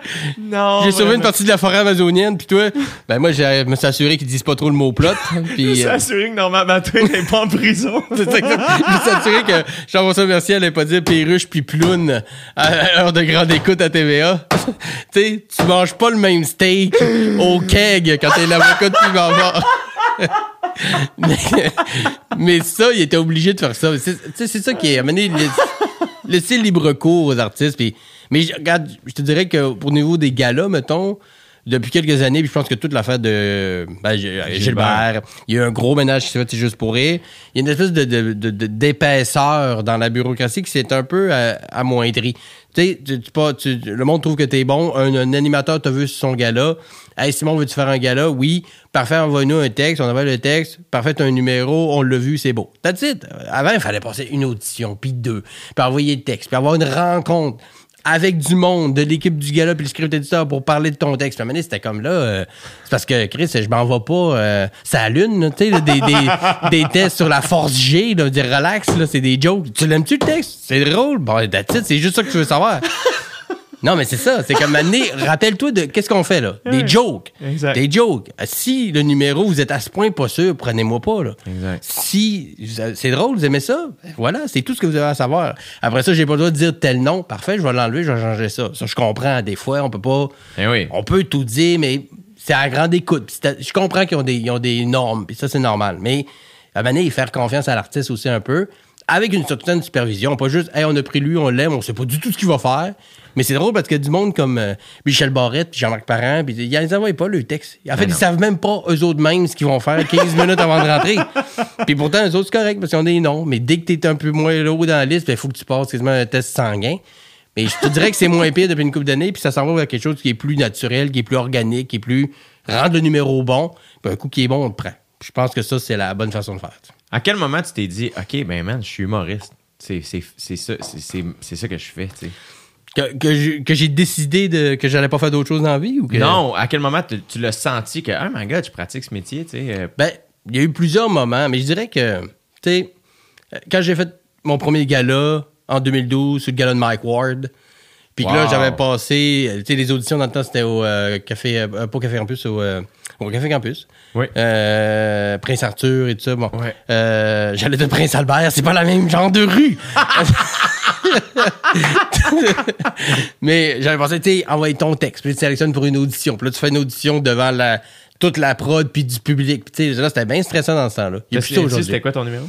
Euh, mon ça s'appelait Ça me fâche. Je partais avec la prémisse que moi, je sécrète pas d'adrénaline, mais il y a des affaires qui me fâchent dans la vie. Puis c'est toutes des affaires qui viennent me chercher au niveau rationnel. Puis là, je partais sur une série de liners, d'affaires qui me fâchent, dont un gag que tout le monde a déjà entendu, ben, je l'ai fait souvent de euh, des enfants qui pleurent chez Saint-Hubert. Comme ça me fâche parce que je comprends pas pourquoi tu pleures. T'as des croquettes en forme d'animaux avec des frites servies d'un char. Pourquoi tu pleures, petit crise d'un gros de marde? Tu sais, c'est quoi tu veux de plus? Une pipe? T'as 8 ans, t'apprécierais même pas l'effort. Puis c'était juste... Puis ce gag-là, on m'en parle encore. Fait que C'était juste une montée de lait avec plein d'affaires qui me fâchent. Puis je pétais une coche. Fait que C'était très stand-up. là. C'était très du- Ouais. du liner en 2012. Puis je me rappelle... En fait, avant, que j'ai été pris pour le gala, mais quand j'ai été présenté pour l'audition de ce gala-là, sans dire OK, je fais ça dans la vie, j'ai comme réalisé que OK, je pense que je commence à faire quelque chose de bien parce que François Bellefeuille qui animait avait dit le prochain invité, s'il fait pas un gala cette année, je lâche l'humour, mesdames et messieurs, Simon Delille. Là, j'ai fait que, OK, pour que François Bellefeuille s'avance en disant ça, mais je- il l'aurait pas fait, là, c'est pas ça. le- mais je pense pas. Mais qu'il dise ça, genre, lui, je pense que si vous le prenez pas, vous êtes vraiment des caves. Simon comme fait, OK, je pense que je travaille dans la bonne direction. Il y a eu plein d'autres moments, mais je te dirais que celui-là en particulier, je m'en rappelle très bien. Puis quand j'ai été accepté à l'école, évidemment, là, tu sais, quand j'ai reçu la lettre d'acceptation. Mais surtout, là, toi, c'était la 3. Quatrième. Quatrième. Yeah. C'est dur à croire. Ben, j'étais pas prêt au début. les deux premières années, j'étais encore au Saguenay. J'avais écrit de quoi un peu. n'im- tu sais, Je savais même pas comment écrire vraiment un numéro. C'était dur à cette époque-là aussi. Moi, tu vois, j'ai auditionné en 2011. Et déjà en 2011, on, on- on savait un peu plus. Mais sais, t'allais voir des J'allais shows. voir des shows. Euh, tu sais, j'avais tout checké ce que je pouvais sur YouTube. Euh, moi, j'avais pas Vidéotron ici en campagne. fait que quand en route je jouais, j'essayais de pogner tout ce que je pouvais sur YouTube, mais j'ai jamais écouté en route pour vrai. J'ai juste rechecké les mêmes numbers Mm. au début, tu. Puis, euh, mais ça m'a pris du temps, tout catcher, comment ça marche, c'est quoi, c'est quoi une joke, Ouais. pourquoi la joke marche. C'est quand même, euh, c'est tough auditionner pour les cas de l'humour aussi parce que c'est vraiment une espèce de, un grand, un, un essai. Oui, puis t'as pas euh, d'énergie ou de vibe du public qui peut te faire euh, léviter un peu. T'es dans une salle sombre avec trois personnes dans le fond que tu vois moyen parce qu'il fait noir, d'un petit auditorium à l'école de l'humour. là. Tu sais, C'est très froid là, quand même. Là. Toi, mettons, ton, ton audition, parce que tu as fait beaucoup d'impro, est-ce Ouais. que l'impro t'a aidé à faire du stand-up? Bon, au début, ça m'a nuit, tu sais, parce que les premières auditions, j'étais, je- les deux premières en particulier, là, je faisais beaucoup d'impro, tu sais, puis j'étais quand même euh, doué en impro, fait que je me fiais un peu trop là-dessus, tu sais. J'avais un texte, ça, que je respectais, mais en me disant, ah, bon, si on trouvait une coupe de punch sur le fly, tu sais, je me, je, je me surestimais.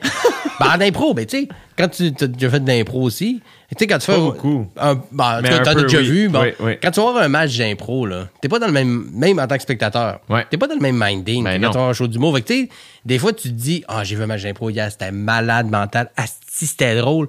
Mais si j'étais allé voir un show qu'on m'avait dit que c'était écrit d'avance, puis j'avais vu ça, j'aurais dit, fuck you, tu me dois 25$. piastres.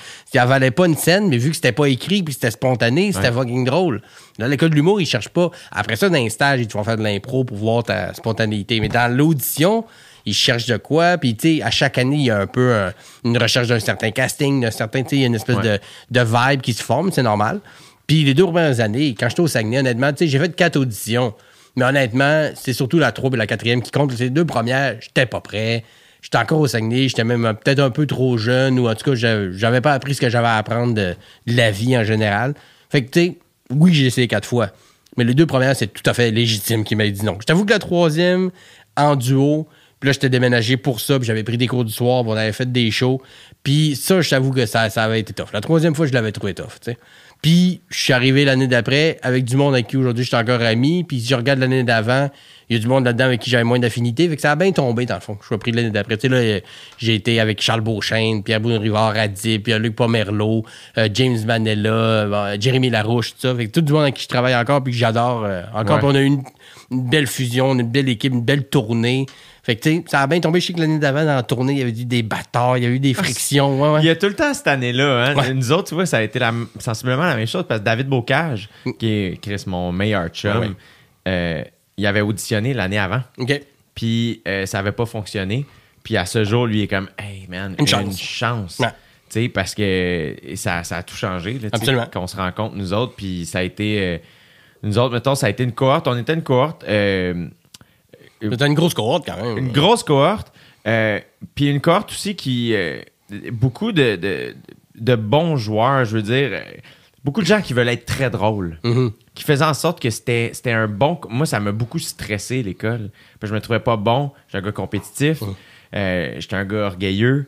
Euh, là, ça me brassait, mon gars. Mais c'était le meilleur contexte pour apprendre parce Ouais. que t'es avec des hosties de bons joueurs. Fait que c'est comme, ben, joue, mon gars. Puis Tu joues toujours meilleur avec du monde qui sont meilleurs. Exact, c'est ça. Fait que, euh, puis nous autres aussi, la, la tournée, bon, il y a eu des anecdotes, là, évidemment, comme tout toutes les tournées, mais la majorité du show, euh, c'était du monde très, très, très solide, Ouais. euh, moi, je me souviens, je sais pas si vous autres, à cette époque-là, il y avait ça aussi, l'espèce de, la petite game de, ah, la personne qui ouvre la tournée, Ouais. tu sais. Mais nous autres, ça a été assez rapidement parce en avait une grosse. Je, je, sais pas de vous autres, votre mise en scène était très compliquée. Mais nous, on avait des cases en lycra. Des cases euh, en bois qu'on avait faites avec du puis il y avait de la projection. Mais la projection, quand on bougeait les cases pour que la projection fit dessus, fait qu'il y avait genre une poursuite en train où il y avait une bataille. Au début, on commençait, puis le décor se démontait tout avec nos cases. Puis euh, il y avait une chorégraphie très serrée autour du show. Fait que le pacing n'a pas bougé tant que ça parce que ça fitait dans une certaine de lui. Il faut qu'il fasse telle affaire, il faut qu'il soit disponible à ce numéro-là. Fait que le, le n'a pas bougé beaucoup. Fait que oui, au début, d'un rodage, mettons, mais un coup que la mise en scène a été placée, puis avec la projection, puis les, les, les présentations, que des fois, on était deux, trois à faire, puis des déguisements, c'était quand même assez gros. Sais, j'avais Jay Larouche dans mon année, puis Charles Beauchesne, tu sais. Oui. Fallait pas... ça pouvait pas être minimaliste. Il fallait que ça soit grandiose. Mais euh, en même temps, je, je dis pas ça méchamment Ben non, parce non, que ça a été magique, mais fait que le pacing, ça a pas trop bougé. C'était plus dans le milieu qu'il y avait des petits switches des fois d'avant-après. Mais début, milieu, fin, c'était assez seté parce que on n'avait pas le choix à cause de la mise en scène euh, compliquée puis euh, qu'on avait. là. Ton premier gala, euh, que- cette journée-là, tu t'en souviens-tu? T'étais-tu nerveux? Ça a-tu bien été? Ça a-tu été à la hauteur de ce que tu souhaitais? Euh, je me suis- de ma journée, je me suis. Parce que, tu sais, moi, avec mon, mon état de santé, puis j'en parle régulièrement, mais je je sécrète pas d'adrénaline. Fait que moi, je sens pas le stress physiquement. Je le sens dans ma tête, le trac d'oublier son texte et tout ça, je l'ai, mais j'ai pas de symptômes physiques du stress. Fait que la veille, j'avais bien dormi. Euh, pendant la journée, j'étais relax. J'avais fait Ce qui mes affaires. quand même cool. Est-ce que Ouais. tu trouves que c'est un avantage ou un désavantage? Dans ce cas-là, c'est un avantage. Je pense que oui, parce qu'il y en a que ça les paralyse. là, Puis il y en a qui ont travaillé très fort. Je pense entre autres à Mélanie Ganimé, qui est une très bonne amie, qui je sais qu'au début des premiers shows de l'école, même que j'ai déjà allé voir des shows, elle n'a pas réussi à faire son numéro parce que la, la gorge y avait séché, puis elle avait chuté, parce que le stress était trop. Aujourd'hui, elle la maîtrise très bien. Ben mais oui. Elle après elle travailler. Mais moi, ça n'a jamais été. un- C'est pour ça que des fois, le monde. a- Des fois, le monde avait l'impression que j'étais un peu trop confiant. C'est pas juste de la confiance, c'est que physiquement, je sentais pas. le- Tu sais, j'avais pas l'air nerveux jamais. Fait que moi, je me rappelle, puis j'étais sur le deuxième gala. Il y avait, dans le temps, il faisait deux galas le même soir. Ouais. Euh, il, a fait- il a encore fait ça, mais là, c'était le gala de Mike Ward. Puis en plus, j'étais content. Mike Ward, c'était stand-up. Je savais que le public allait fitter. Fait que j'avais juste vraiment hâte. J'avais juste vraiment, vraiment hâte. Puis Mike m'a présenté vraiment quand hey, c'est son premier gala, je suis en contact avec sais, une belle présentation. Ouais. Euh, parce que j'ai eu des présentations, pas juste d'un gala, mais des présentations de casting, de tu sais, il n'y a pas de cheveux, il est malade, euh, c'est notre fondation Rêve d'enfant. Tu sais, des, des présentations que c'est comme, ah, OK, on l'a entendu celle-là. Mais celle-là, c'était juste, hey, c'est son premier gala, je suis content de vous le présenter, il est super bon, juste clean cut. J'étais genre deux ou troisième dans le pacing, c'est une belle place. Ouais. J'ai fait mon number, ça a rentré comme je voulais, je me suis pas trompé, j'ai pas bafouillé. j'ai- Fait que je suis sorti de là, en faisant comme, yeah, Jay. Puis j'ai une couple de monde qui se sont levés, pas un gros standing unanime, mais quand même, place des arts, 3000 personnes. Fait que je me rappelle très bien du feeling grisant, parce que même si je sécrète pas d'adrénaline, 3000 personnes qui rient d'une joke, t'as beau être une momie, tu vas quand même avoir un petit... parce que il y a- physiquement, il y a quelque chose qui te rentre. Ben, tu sais, t'as fait le fucking Sandbell. Eh ben. Il y a quelque chose qui te rentre dans, dans, Là, tu, dans fais le rire, chest. tu fais rire euh, euh, au souper des Ouais. gens, puis c'est grisant. Ouais. Fait que 3 000, 10 000, 25 000, c'est comme ça là. c'est ça, c'est juste exponentiel. Ça n'a aucun sens.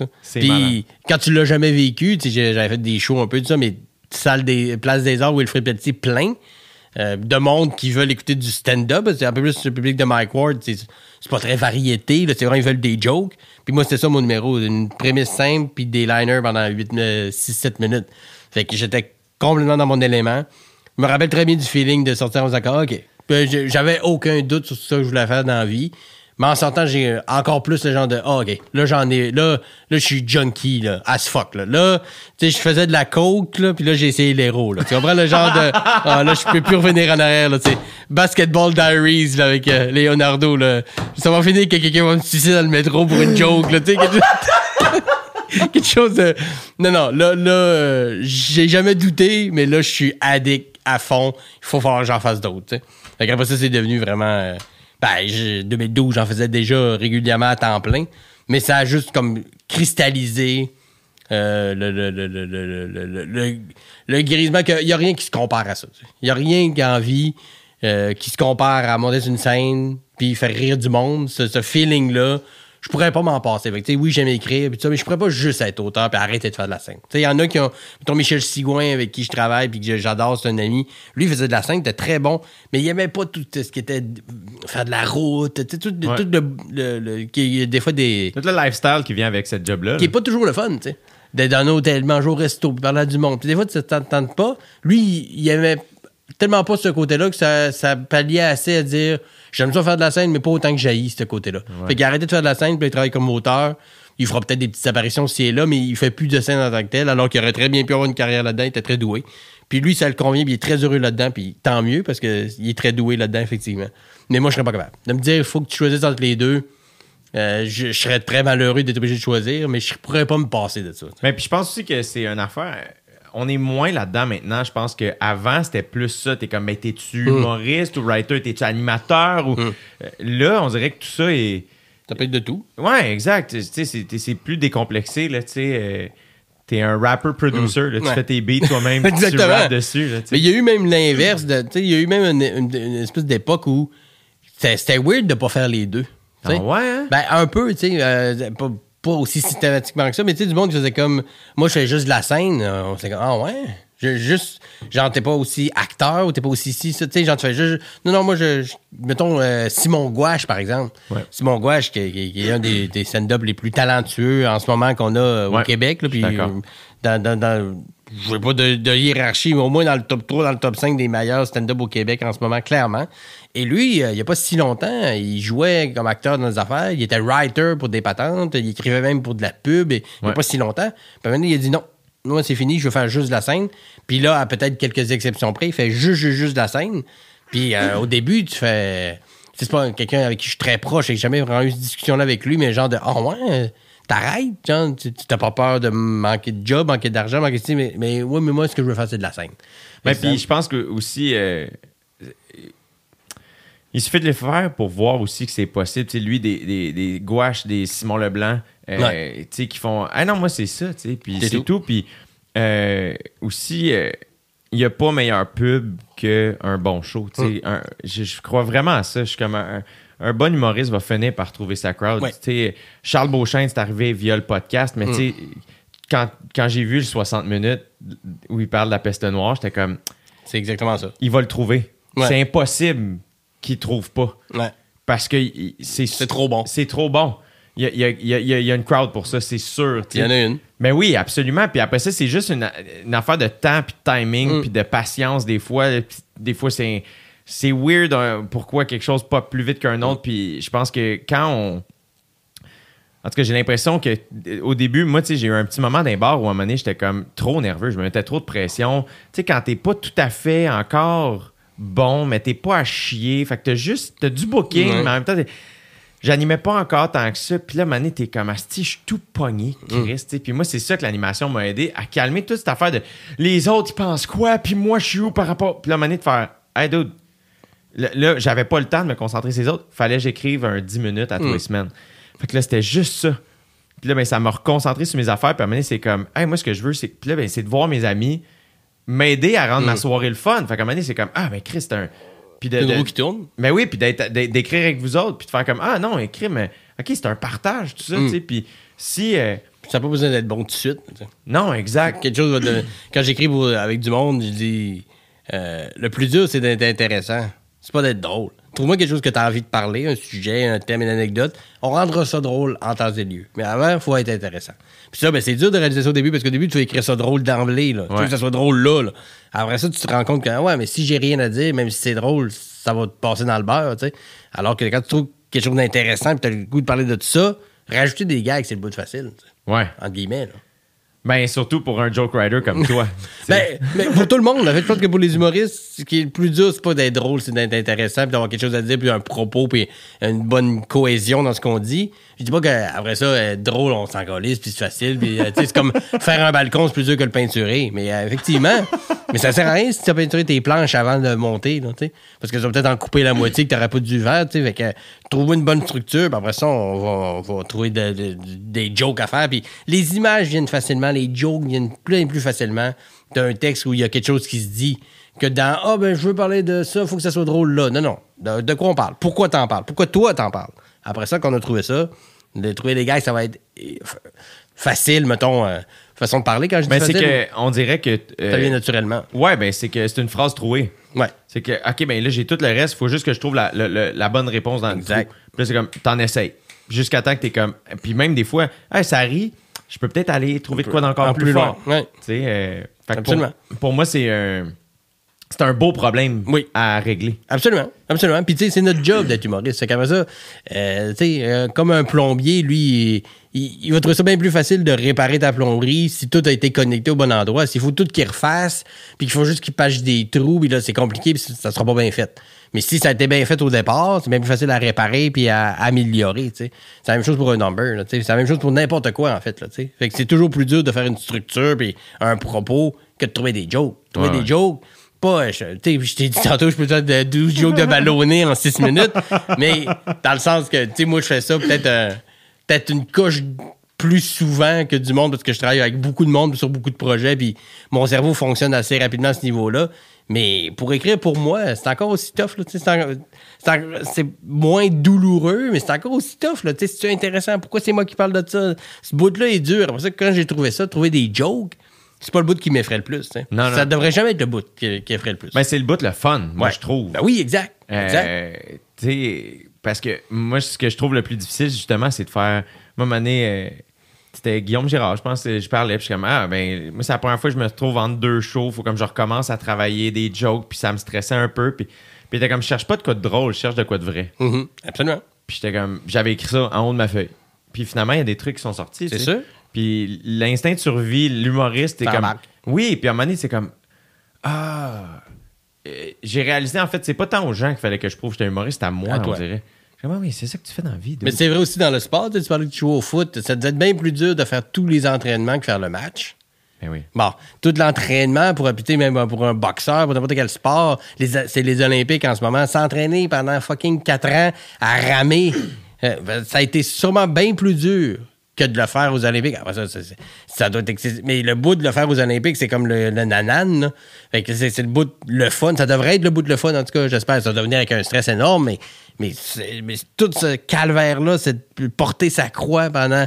Puis de. Je compare pas un number d'humour à 4 ans pour jouer aux Olympiques, tu comprends? Mais c'est pas, le ratio est pas le même au niveau des efforts. Mais quand t'en as chié pour écrire un number, puis qu'après ça, il commence à rentrer, puis tu commences à avoir du fun à mettre des jokes dedans, c'est le bout qui, tu sais, c'est, c'est, c'est le- la cerise sur le gâteau. Ouais. Bien plus que, tu sais, parce qu'au début, on travaille à l'inverse. Quand on commence en humour, on veut rendre ça, on veut écrire des choses drôles. Non. Rendre, écrire des choses vraies, intéressantes, puis avec un, propos. Puis après ça, rajoute des jokes. Toujours dans ce ordre-là. Parce que si tu, si tu commences par vouloir être drôle au début, un, tu réussiras probablement pas. Puis deux, si tu réussis, tu sauras pas pourquoi.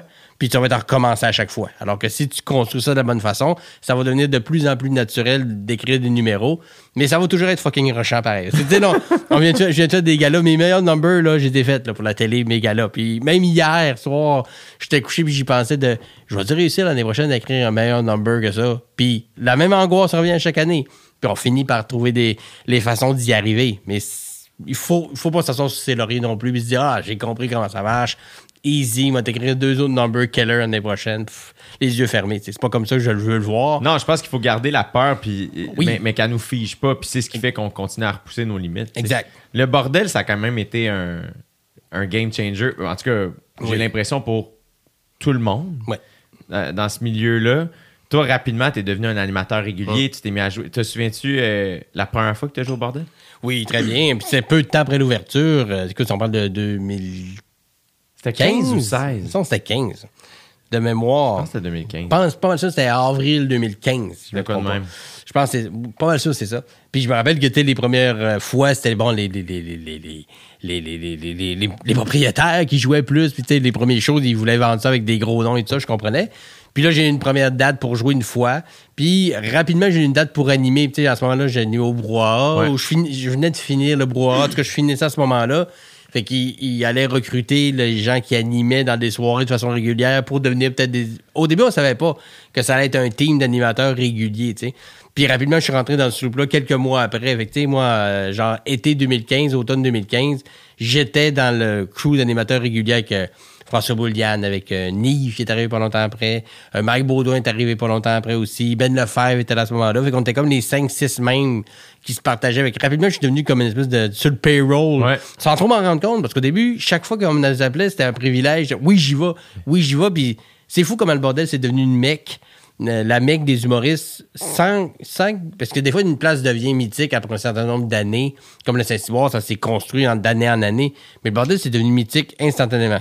Il est devenu. il est- il est- la seule affaire qui est la première soirée recrue mythique de l'histoire. Parce que c'est jamais arrivé qu'une soirée devienne aussi importante aussi rapidement. Ouais. Puis c'est- avec, avec les gens qui étaient en arrêt de ça, c'est normal. Ben Feuille, puis Mike Ward, puis Ouais. Louis-José, c'est- c'était sûr que ça allait devenir comme ça. Mais ils ont, ils ont tellement compris, ils ont tellement créé un comedy club comme ça doit être un comedy club. C'est pas une soirée où il peut y avoir aussi du karaoké. puis des- c'est une scène grosse pour un humoriste.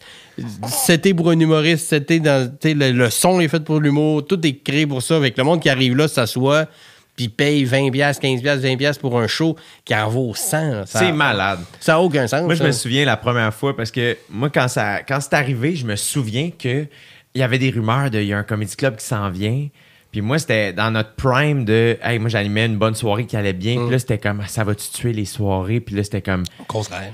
au contraire, complètement. Là, sais, euh, je je pense juste que c'était. On était juste. J'avais peur. Ouais, c'est normal. Aussi. normal. On s'est tout demandé. Puis euh, quand ça a ouvert, au début, euh, j'étais pas allé encore.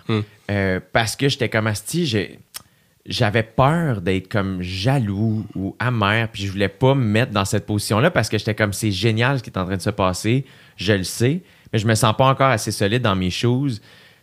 Fait que j'étais pas allé rapidement. Puis, euh, et à un moment donné, Adib jouait. Puis j'étais avec lui, je pense, dans l'après-midi. Puis comment, je m'en vais Mm. jouer au bordel, viens donc. Je me ah, parfait. Tu faisais les premières parties d'Adib. euh, Ouais, exact. Puis là, j'étais allé le voir, puis j'étais assis dans le. Puis là, là, j'ai. j'a- J'ai revu le même feeling Mm. que j'avais quand j'allais à l'abreuvoir de Asti, c'est un peu inaccessible, Ouais. mais j'ai tellement d'admiration pour tout ce qui se passe là. Puis tout le monde était fin avec moi, Mm. euh, puis j'avais même pas joué, tu sais. Puis. Et euh, après ça, on jase dans les loges, puis euh, Charles Deschamps était là, euh, Bellefeuille était là, Adib, puis moi. Puis Charles demande à Bellefeuille comme Ah, on fait un show à Saint-Jean, tu sais? Puis là, Bellefeuille est comme Ben oui. Hum. Puis là, Charles est comme Mais t'es sûr que le monde va vouloir venir? Il est Comme Ben oui. Ben oui. C'est sûr que oui. Puis là, Charles est comme OK, mais euh, est-ce qu'il y a des humoristes qui vont vouloir venir aussi? Tu sais, c'est quand même la Saint-Jean. Puis Bellefeuille est comme Ben oui, je suis sûr que Mike va vouloir jouer. Puis il s'est tourné vers moi et est comme Jay, qu'est-ce que tu fais le 24? Je suis comme Euh, rien. Tu veux-tu jouer? J'étais comme Ouais. oui. fait que ma Oui, première fois au bordel, c'est Bellefeuille. À Saint-Jean. Straight up qui me l'a demandé, c'était à Saint-Jean. Puis mes parents étaient venus voir le show, évidemment, parce qu'ils sont tout le temps là. Puis c'était comme, pour moi, là, c'était aïe aïe, tu sais, j'ai, Mm. j'ai, j'ai j'ai la chance de jouer ici. Euh, puis que ce soit les deux propriétaires comme qui me demandent. Puis euh, ça a été, là, je m'en souviens très, très, très clairement. Puis j'étais comme, encore une fois, que reconnaissant. Puis ça, ça, tout le mindset, tout de suite, ça a fait, ah Mm. non, non, c'est juste parfait ce qui se passe ici. Puis c'est tellement généreux, je trouve, de leur part, tu sais, d'avoir euh, offert ce terrain de jeu-là Ouais. et de pas du tout en, en prendre l'entièreté. Parce Non. que moi, je pense que j'aurais pu être ce gars-là de comme, ah oui, je vais partir à un comedy club, mais je vais tout le temps être là. ben, je pense que, tu sais, ils se donnent le droit d'être là quand ils veulent, puis c'est normal, tu sais. Mais ils, ils veulent redonner, parce que, tu sais, tous ces gens-là, puis Charles est peut-être le, le- pas le mouton noir, mais tu sais, c'est un gars qui était plus là au début pour son côté entrepreneur. Tu sais, il faisait du stand-up, oui, mais quand il était un Ouais. peu comment mais tu sais il connaissait le côté booking le côté bar le côté soirée d'humour fait qu'ils l'ont pris un peu pour ça puis aujourd'hui Charles sa carrière va super bien puis Eh oui. euh, mais il était pas au même niveau que François Bellefeuille puis Louis Ouais. José quand ça a commencé évidemment Mais puis quel- il est tellement. euh, c'est vraiment la meilleure personne, je Ah trouve, oui. pour avoir rempli ce mandat-là, Charles C'est Deschamps. parfait. Moi, là, j'ai. Encore une fois, j'utilise souvent le mot admiration, mais tu sais, il, était copropriétaire du jockey quand j'animais là. Il était booker au début Mm. quand j'animais là. Euh, on a juste eu une bonne relation au jockey. Puis quand. c'est dur de pas avoir une relation avec Charles Deschamps. Il est exceptionnel. Il est un- C'est un exceptionnel. être humain, c'est un stand-up, c'est un entrepreneur exceptionnel dans mais tous il les est cas. tellement généreux, Ouais. juste, pas dans le jugement, Jamais.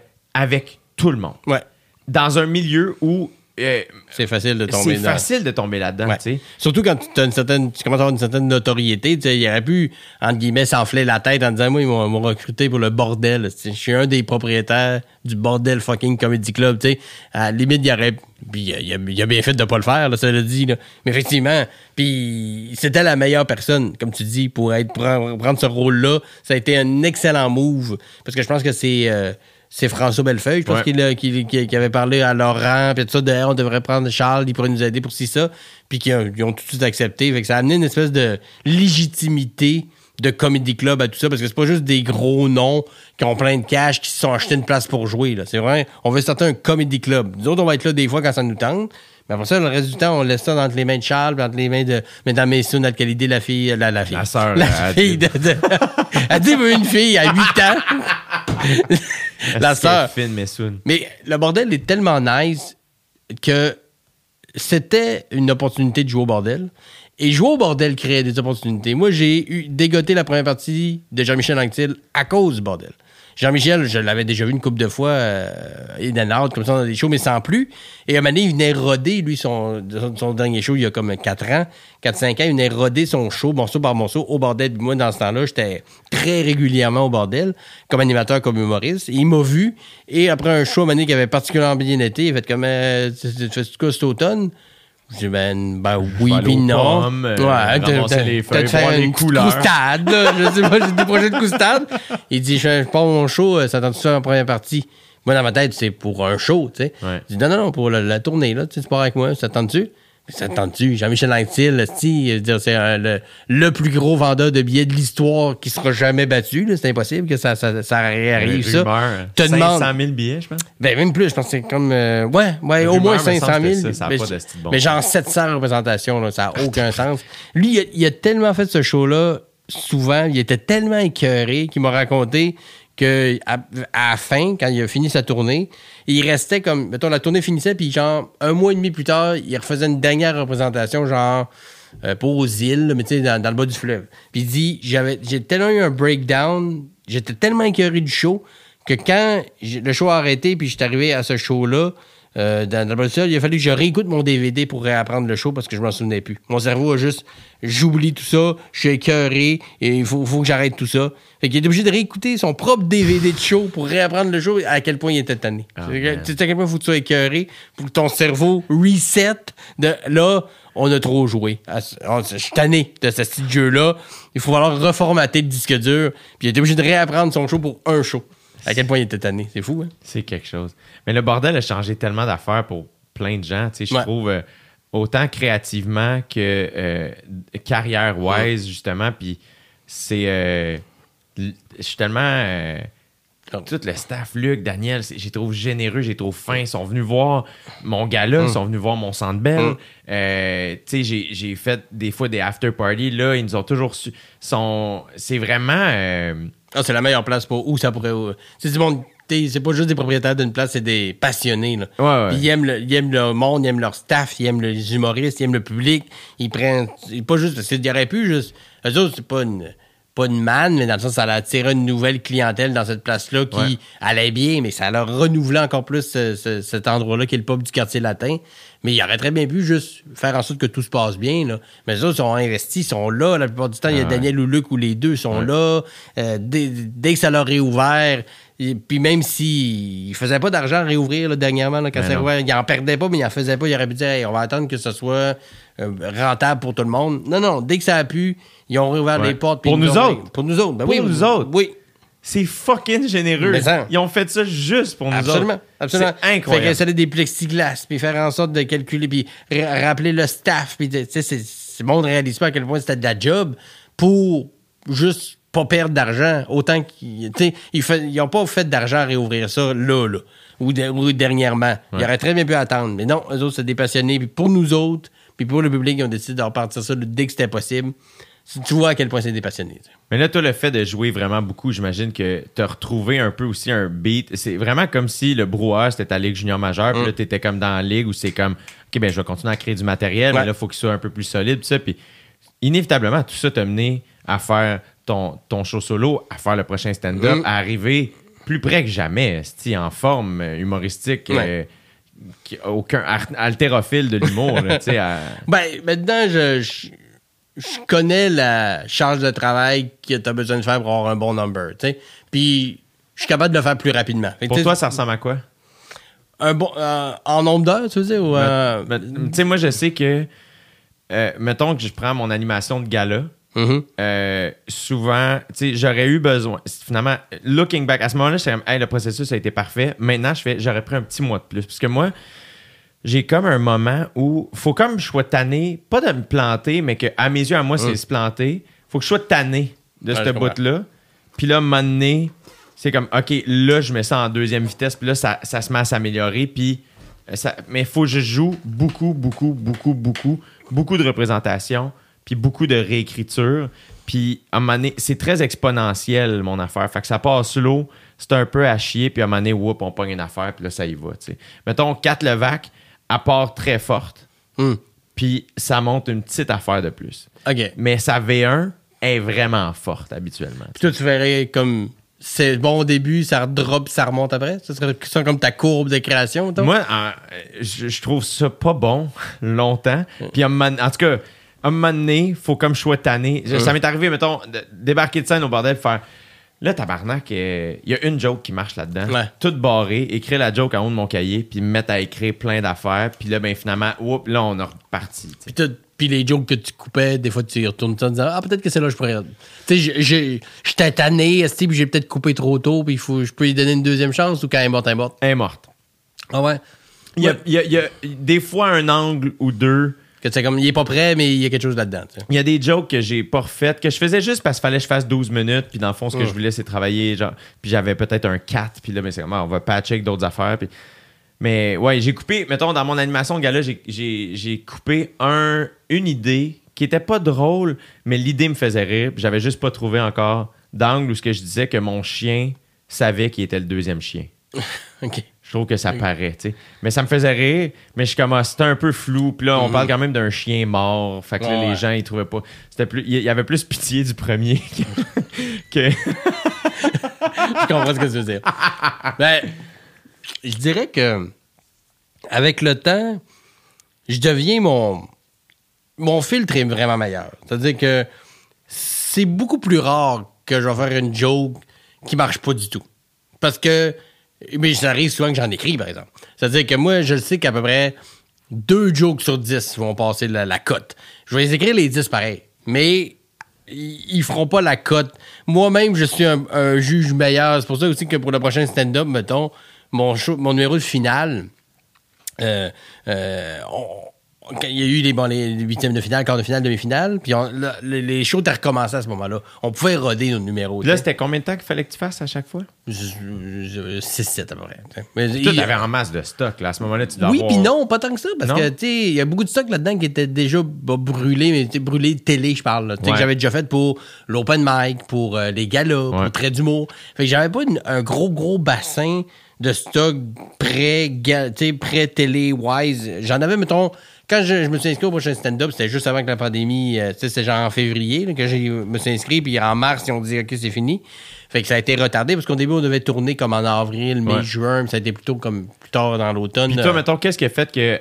Hey, je vais y aller? Parce que, tu sais, mettons, il y a eu en route à l'époque, Mm. puis bon, les concours d'humour, c'est tout le temps un peu weird, mais parce qu'on on est comme tous des collègues. Mm. euh, Mais j'ai- j'aime ça, moi, la compétition. Puis Ouais. Je suis capable de dissocier les deux. Je peux être très, très ami avec quelqu'un, puis vouloir crisser une volée en stand-up. tu C'est joueur d'impro en toi, Oui, un peu, tu sais, de faire. On va faire le show ensemble. Après ça, on se donne un bisou. Là, tu sais, c'est jamais contre la personne que je me bats, c'est contre moi-même. tu sais. Ouais. J'aime la compétition. Puis en 2011, moi, j'ai juste fait euh, 2011 de, en route parce qu'en 2012, faisais il y a- un gala. je faisais un gala. Fait qu'après ça, de 2012, puis en 2012, en fait, il n'y avait pas eu d'en route. Il y a comme eu une année de buffer qu'il n'y a, pas eu d'en route. Puis j'ai pas pu y retourner après 2013, 14, 15. J'ai pas pu les faire parce que j'avais fait un gala. Fait que- puis moi, puis je comprends qu'il y en a qui aiment pas ça. Le côté concours, le côté défi, le côté duel, ça les stresse plus qu'autre chose. Moi, honnêtement, j'aime ça. Moi, ça, ça m'amène à vouloir me dépasser, puis ça n'a rien à voir avec l'autre. Ça n'a rien à voir avec je veux humilier quelqu'un. Je me. Puis ça me rend encore meilleur de devoir le montrer en duel ou en défi. Moi, j'ai pas de problème avec ce côté-là. Puis j'ai pas de problème avec ceux qui en ont un.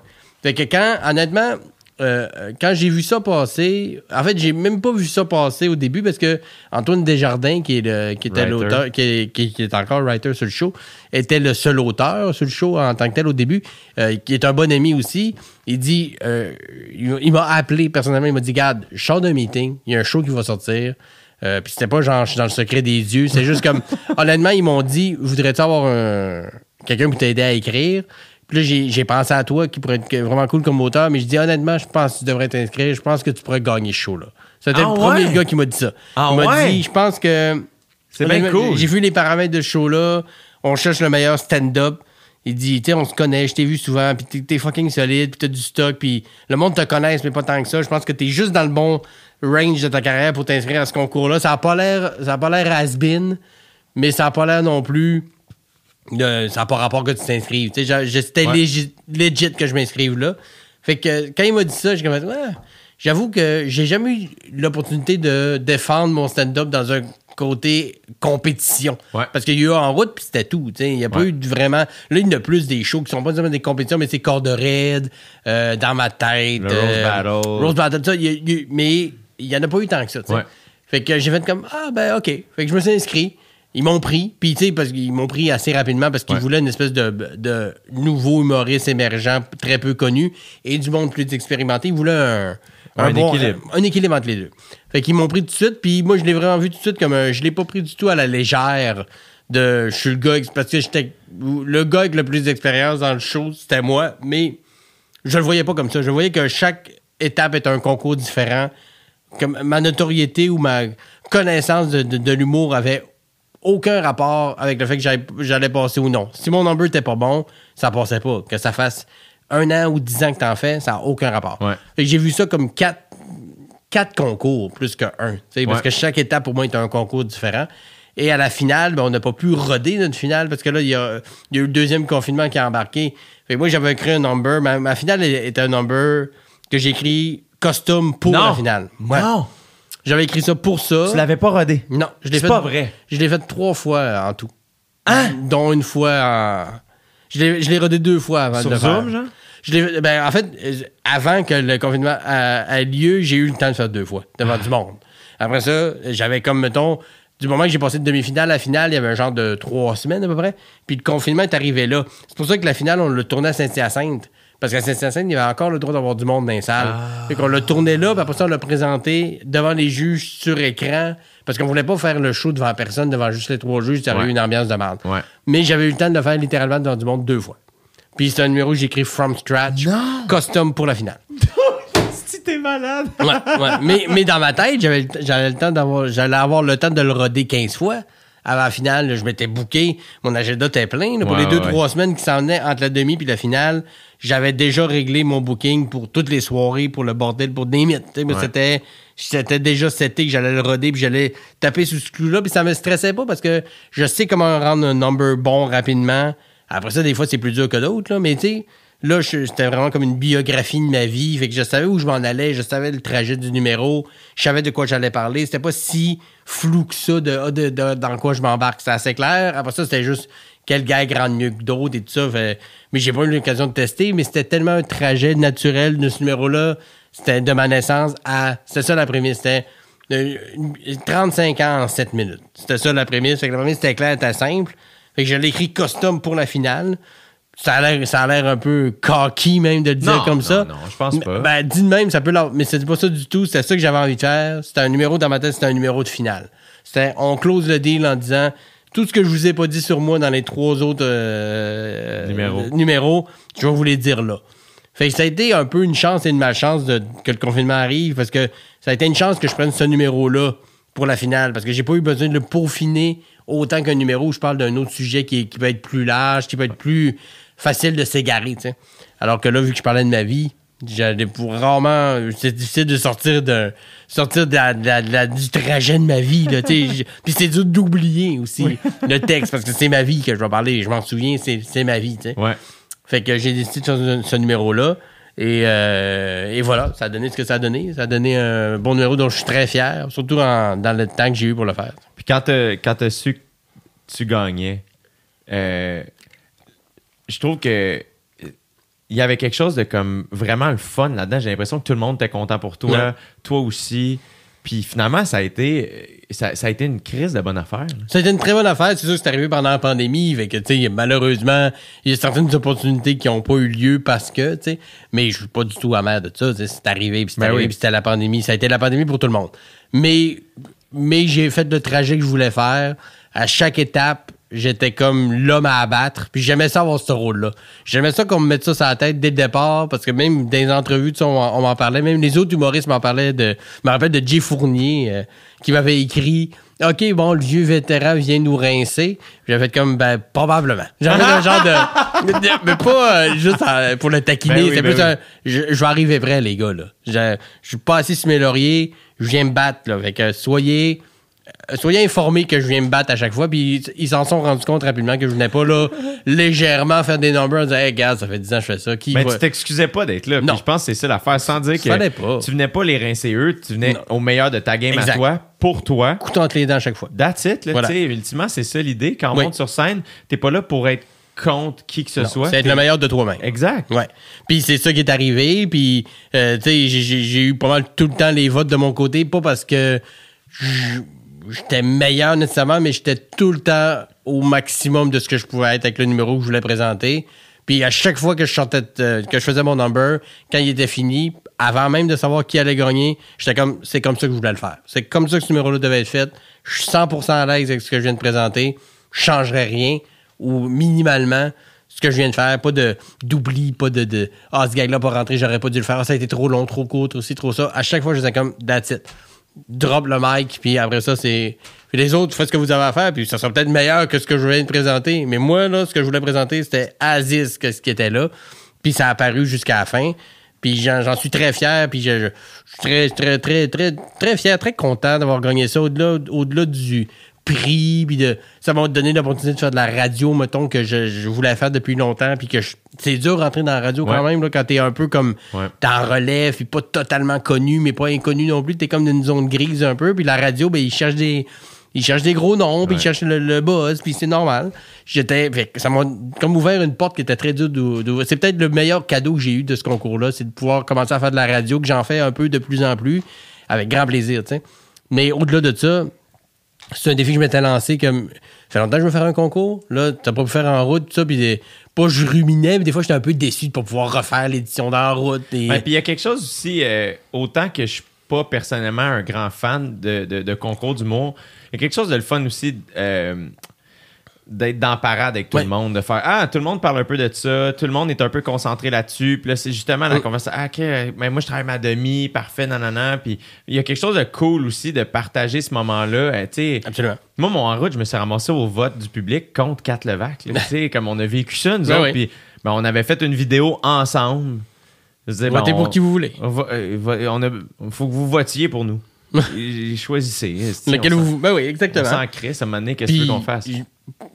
je- m'en j'étais tellement euh, confiant et en possession de mes moyens que j'ai aidé du monde avec leur texte pour ce show là j'ai aidé Joe Cormier à, à rendre ses numéros meilleurs. J'ai aidé Marilyn Gendron. Puis avec aucune genre, ben là, je vais commencer à peut-être euh, monter mes ennemis, compter, être meilleur s'ils se ramassent contre moi. Je veux qu'ils soient à son meilleur. Je veux que la personne contre qui je rivalise soit à son top de sa game. Je veux pas battre le gars ou la fille qui est pas confiant puis qui a pas un bon texte puis qui est, et le stress là. Tu sais, je veux, je veux battre la personne qui est au top de sa game. Ben oui, puis aussi, c'est que euh, les relations avec nos collègues euh, euh, continuent après Oui, ben le- oui. ce projet-là. Exact. Puis, euh, ben, c'est vraiment cool que tu aies fait ça. Félicitations. euh, Simon. Ben merci, merci, merci. Puis euh, pour la deuxième saison, j'ai été script éditeur pour beaucoup de gens. Ah Euh, oui? ouais, ben, ils m'ont proposé de- d'écrire pour les gens qui voulaient bien travailler avec moi. Puis ben tu sais, le gagnant de la première saison, évidemment, euh, beaucoup de gens voulaient travailler avec moi. mais J'en ai aidé quand même beaucoup, dont deux là qui sont en les, les- les finales. Je pas personne. Ouais, c'est ça, Les tournes des finales euh, prochainement. là. Il y a deux de mes poulains là, qui sont euh, qui sont dans le dans les cadres euh, dans le carré d'as. C'est Fait que, cool. ouais, ouais, je suis vraiment content. Ça, ça a été vraiment cool de faire ça aussi. Ton, ton show Invincible, euh, est-ce que tu as du stock juste pour ça? Euh, ben, de plus en plus, tu sais, j'ai encore un peu de stock qui, qui vient du prochain stand-up ou de certains trucs que j'ai fait dans des galas. Mais, parce que, tu sais, au début, quand j'ai sorti, le show sortait quand la pandémie a commencé, fait qu'on a mis ça en stand-by, puis c'était tout du stock euh, presque pas capté. Puis là, pendant deux ans, j'ai fait genre 12 Ben oui. numbers pour la télé, fait que C'est normal. C'est sûr que, mais là, le but, c'est que le show, il, il est encore en, en- il En est encore, processus. ouais, il est encore en processus, le show. J'appelle pas ça rodage parce que ça serait malhonnête. C'est pas des, des genre brand new numbers que je teste. ça. C'est tous des numbers que je sais qui fonctionnent. Et dès que j'en ai un, de, de, un nouveau qui, qui, qui, Qui est a- assez solide. Qui est assez solide, je le mets dans le show puis j'en enlève un. Fait que là, le pour que le processus soit bien, en mars, on devrait faire la, la première, euh, mettons, entre guillemets, médiatique, sûrement au bordel. Nice, Euh, très ouais nice. au bordel 2 si tout se passe bien si la salle, la, salle devrait être réouverte si là s'il n'y a pas d'autres vagues d'autres confinements mais ça serait au bordel je me suis dit une petite salle Quelle bonne c'est idée. chez nous c'est le bordel c'est c'est chez nous c'est du monde que je connais je vais, être- je vais être confortable, je vais être à l'aise, je, je sais qu'il va y avoir du monde, c'est une petite salle facile à remplir. Fait que j'enlève tous les stress possibles de vendre des billets, de remplir, de, puis les coûts aussi, parce que c'est astronomique, là, quand t'es pas, euh, quand t'es pas de chez du temple, remplir des grosses salles. Non, mais je te Mais je dis pas juste ça, mais- non, non, mais je comprends ce que tu veux dire. Puis c'est là où des fois aussi, il faut être lucide. Ce que, Ouais. ben, moi, euh, mes premiers shows, euh, l'argent que je faisais me permettait de, de, de poursuivre la tournée. tu sais. Fait que c'est c'est ça, là, ça a été ça. Moi, mon premier Club Soda, en 2016, euh, t'as donné une idée, j'avais pas les moyens de le louer par Ouais. moi-même. J'avais pas 2900 pièces. Fait que ma soeur le splittait avec moi. Puis ben l'argent qu'on a fait avec ce show-là, ben on s'est remboursé, puis t'en as loué un autre. puis- ben là, on a préparé le mini-tour. Ouais. Puis après ça, ben, on a fait, avec l'argent qu'on a fait du mini-tour, ben là, on a pu faire le moyen tour. Puis là, ben, après ça, ça, ça a parti à sais, Mais on a comme remis, tu réinvesti dedans. Puis c'est là où je pense que c'est intelligent aussi parce que un show de stand-up, c'est pas supposé coûter cher. Ce qui coûte cher, des fois, c'est la pub parce que justement, le stress, c'est de remplir les salles. Exact. Mais c'est là où des fois, moi, ce que j'ai appris, mettons, de, de, de ma tournée, moi, ce qui a fait, tu sais, la grosse passe à palette que j'ai eue, c'est OD. Là, Tu sais, on se mentira pas. Ah oui. Si j'ai pu rentrer dans une grande salle, c'est OD aussi. Tant mieux. Euh, oui, absolument. Mais moi, je m'enlignais pour faire une tournée de petites salles. Mhm. Puis de, de bars, là, tu sais, genre le Zarico, euh, Ouais. puis euh, le- la Valtrie, euh, la Chasse-Galerie. Moi, c'était ça là, que, que je visais. Puis j'étais comme. J'étais très heureux avec ça. là. Puis. euh, Ça doit bien se remplir aux haricots de ce là, je suis, ouais, 82 soirs aux haricots. Sold out, j'aurais dû louer une plus grosse salle. Non, mais le pire, c'est quand. on- Moi, j'adore ce bar-là. Je trouve cool. que c'est un bon bar de stand-up, même si c'est un peu. Tu sais, il y a du Un monde. peu à- du croche, mais un c'est cool de croche, même. Mais ça marche. Ouais. Ça marche. L'énergie est là. L'énergie est là. C'est, je trouve que le look est nice. La grosse scène, la, la loge un peu tout croche. La loge en arrière. arrière. que- Tu sais que le gars de Cain, il a déjà vomi dans ce toilette-là. là. tu sais, il y, a- y a du vécu, là. Yellow Molo s'est déjà fait sucer, là. C'est sûr? Il y a des pots de pickle puis des énormes pots de mayonnaise. Ça dérange pas de manger des cerises, là. du genre à cerises. Puis Chris, euh, pendant, je pense que c'est pendant Charles Pellerin, il y a eu un fuck avec le micro. Oh, pauvre Charles, si c'est arrivé une couple de fois où il y a un fuck avec le micro, puis il est tellement fin qu'il va pas faire Hey, euh, on va changer le micro. Micro. Il s'excuse un peu. Là, vous avez pas entendu, je vais la recommencer. Parlez plus fort. À un moment donné, j'ai dit Charles, dès que ça bug, tu changes. C'est tout. Change le micro. C'est correct. C'est pas grave. partie de la game, là. Ah, mais peut-être que non. Non, non, Chris. C'est pas de ta faute, Charles. T'as le goût de le flatter. Puis pendant son number, le bar en haut du haricot faisait des tests de son. Ah. Fait que là, t'entendais. C'était juste Charles. Ouais, c'est moi. Puis, euh, et moi, finalement, le show avait duré un peu plus longtemps. Puis à la fin de mon, mon, mon set, le bar en haut, la musique était partie. Ok. tu. Au moins. Ah ouais, Au moins, on ça a attendu vers l'a- fin. On l'avait vécu. Mais c'était quand même dans la tournée. Là, tu sais, Ouais. on, on a vécu des affaires de même. Tu J'étais allé jouer à Bécomo dans une salle de 90 places, l'ouvre-boîte culturelle. Ouais, je te dis, là, c'est le fun. Ben oui, vraiment, là, tu sais. Tu euh, vas à Saint-Pancras après, prendre une pinte. Exactement. Exactement. Si je me trompe pas, on avait parlé au gars qui fait euh, dessine bandé. Oh, euh, Alex Lévesque? Ouais. Ouais. Il étudiait là-bas à ce moment-là. Mais là, il est rendu à l'école de l'humour. Exact, exact. Oui, il a exact. fini, là, peut-être. Bon, il avait parlé au bar après, euh, Mm. si je me trompe pas. Fait que. Mais c'est ça, il y a quelque chose dans le. Tu sais, moi, ça a été ça beaucoup. J'ai longtemps fait. aussi- En revenant de mon premier OD, le premier, la première date que j'ai fait, c'est euh, au vieux bureau de poste.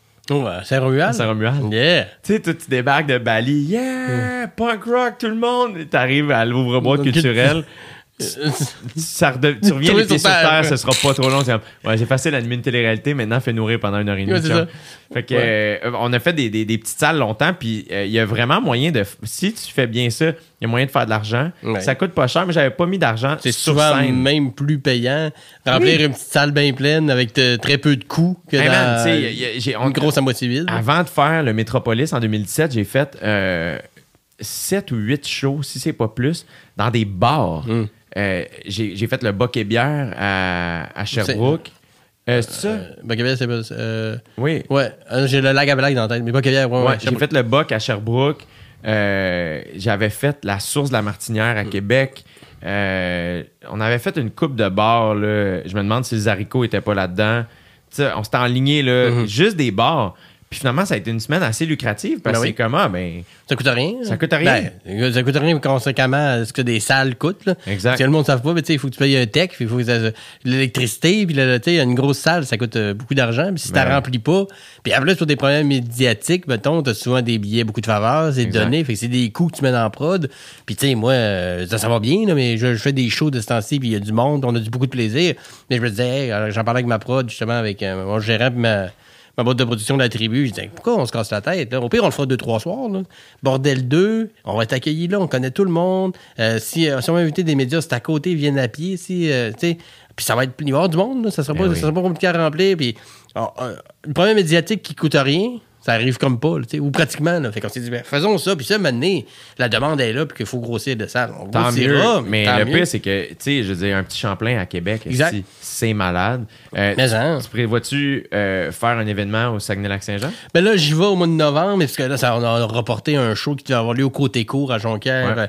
euh, back in the days, sauf que là, il était déjà plein, là, avec le, le- le prochain stand-up, il y a de la demande pour que, y a- côté court, c'est pas énorme, c'est peut-être 100 places. Est-ce que tu jouais là à, à l'impro? Ouais, je faisais de la Liège, la Ligue d'impro des étudiants de Jonquière, au côté court. Puis là, on va à Alma, puis on va jouer à Dolbeau aussi, là, comme une petite traîne, mais c'est sûr qu'on va y retourner pour quelque chose d'un peu plus gros, euh, Ouais, tu veux-tu éventuellement. faire une première, genre, là-bas? Ben, je sais pas. ben, peut-être euh, un plus gros. Parce que là, le Côte Déco, c'est juste une date qu'on a décalée euh, à cause de la pandémie plusieurs fois. Fait qu'il fallait, faut la respecter, évidemment.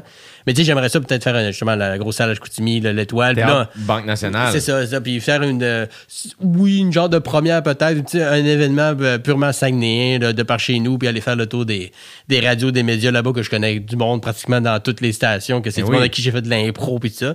Fait que oui, oui, c'est sûr, c'est sûr qu'on va organiser quelque chose au, euh, par chez nous. Là, Ben oui, ça, c'est cool en crise. Ouais. Quelle cool salle. Mais ça. Le Théâtre Banque Nationale, ça n'a pas de style bon Puis ça a été rénové euh, il n'y a pas si longtemps. Moi, j'ai fait des shows, des galas méritas euh, du séminaire de Chicoutimi, là, dans, qui s'appelait l'Auditorium du Four, qui était beaucoup plus... euh, Puis j'ai vu des shows, là, tu sais, j'ai vu les Anthony Cavana, Mario Jean, Dominique et Martin dans le temps d'aller voir des shows. Puis c'était, en- encore la même place, c'est juste qu'ils l'ont rénové beaucoup, là.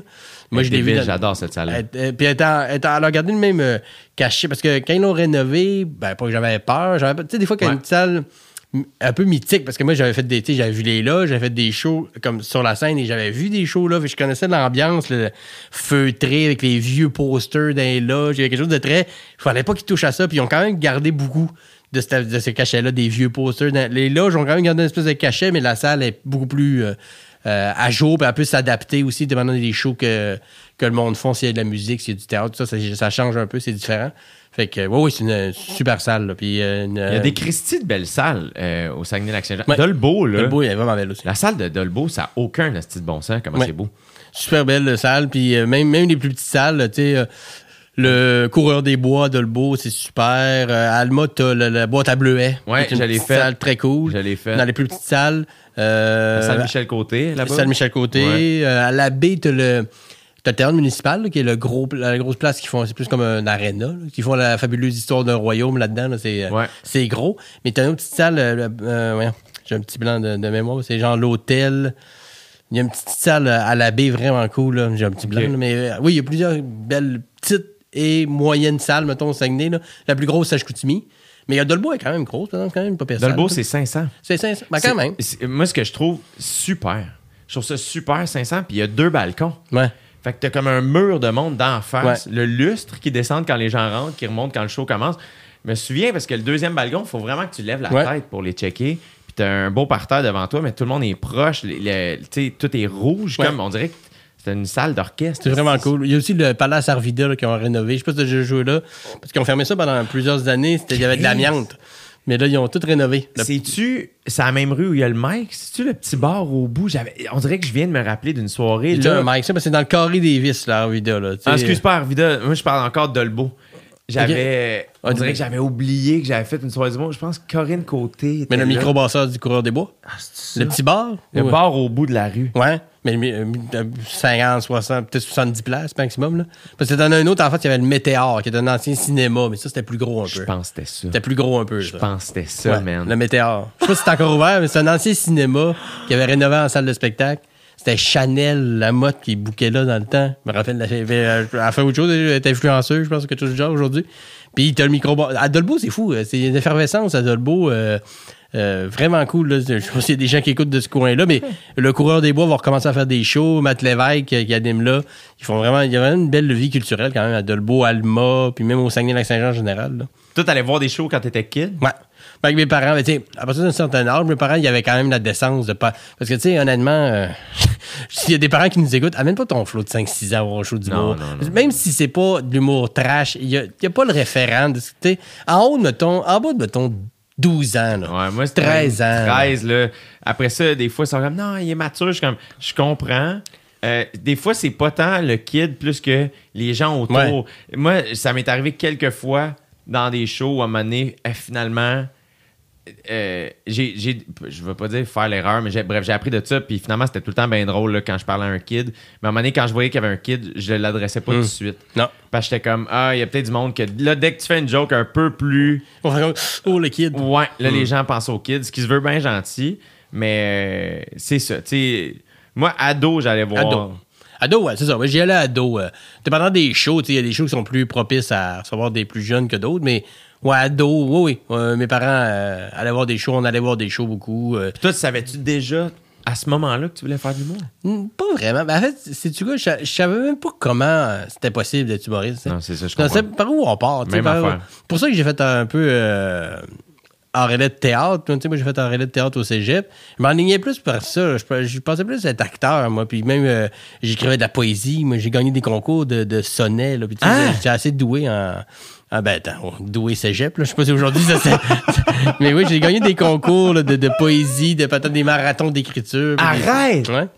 Puis m'en- c'est bien hot. Ouais, j'aimais, j'aimais. euh, Puis tu sais, c'est un, c'est un peu juste parce que j'aimais le style, mais j'ai- j'aimais le côté sombre, un peu tourmenté de l'acteur. Tu sais, j'aimais me croire que j'avais le spleen un peu, tu sais, lire Baudelaire, puis euh, fumer des cigares à amande dans des cafés en écrivant des poèmes. là. Tu sais, j'aimais, j'aimais cette, cette ambiance-là. On ce genre que je de te vois pas comme quelqu'un de tourmenté. mais, ça- mais c'est ça, mais c'est exactement ça le point. là. C'est que je l'étais pas. Mais, je- mais moi, je, tu sais, je, faisais des. Puis tu sais, j'ai fait des tragédies grecques en théâtre, j'ai fait plein de patentes super deep. Mais une de mes profs, euh, qui, je, je l'ai mentionné souvent, je l'ai même déjà croisé au Saguenay, puis elle m'avait dit qu'elle m'avait entendu en parler, qui s'appelait Dor- Doris Hélène, qui était ma prof de théâtre. Euh, puis elle était venue comme. Elle m'avait comme mis d'un coin à donné pour me parler. Elle a dit, Simon, t'es capable de jouer, t'es, t'es bon, ça va, mais clairement, tu sais, fais une audition à l'école de l'humour. T'es tout le temps en train de puncher, tout le temps en train d'envoyer des. Tu sais, moi, on faisait des pratiques, mais j'étais toujours lui qui envoyait, qui jokait, j'étais lui euh, dans le bar qui parlait plus fort, puis qui faisait des jokes. À l'impro, j'étais pas lui qui construisait l'impro, je suis lui qui rentrait après, puis qui. Je punchais des reins du monde, tu sais. Euh, puis comme, rends-toi à l'évidence. Tu sais, oui, t'es capable de jouer, t'es pas mauvais, mais c'est pas ça, là. T'es- t'es t'es ben trop. c'est- Ça, ça serait de la gaspille de pas l'essayer. Puis j'avais fait. Puis au début, je faisais comme non, non, j'avais des, des auditions des écoles de théâtre. Ah ouais? tout, ouais, ouais.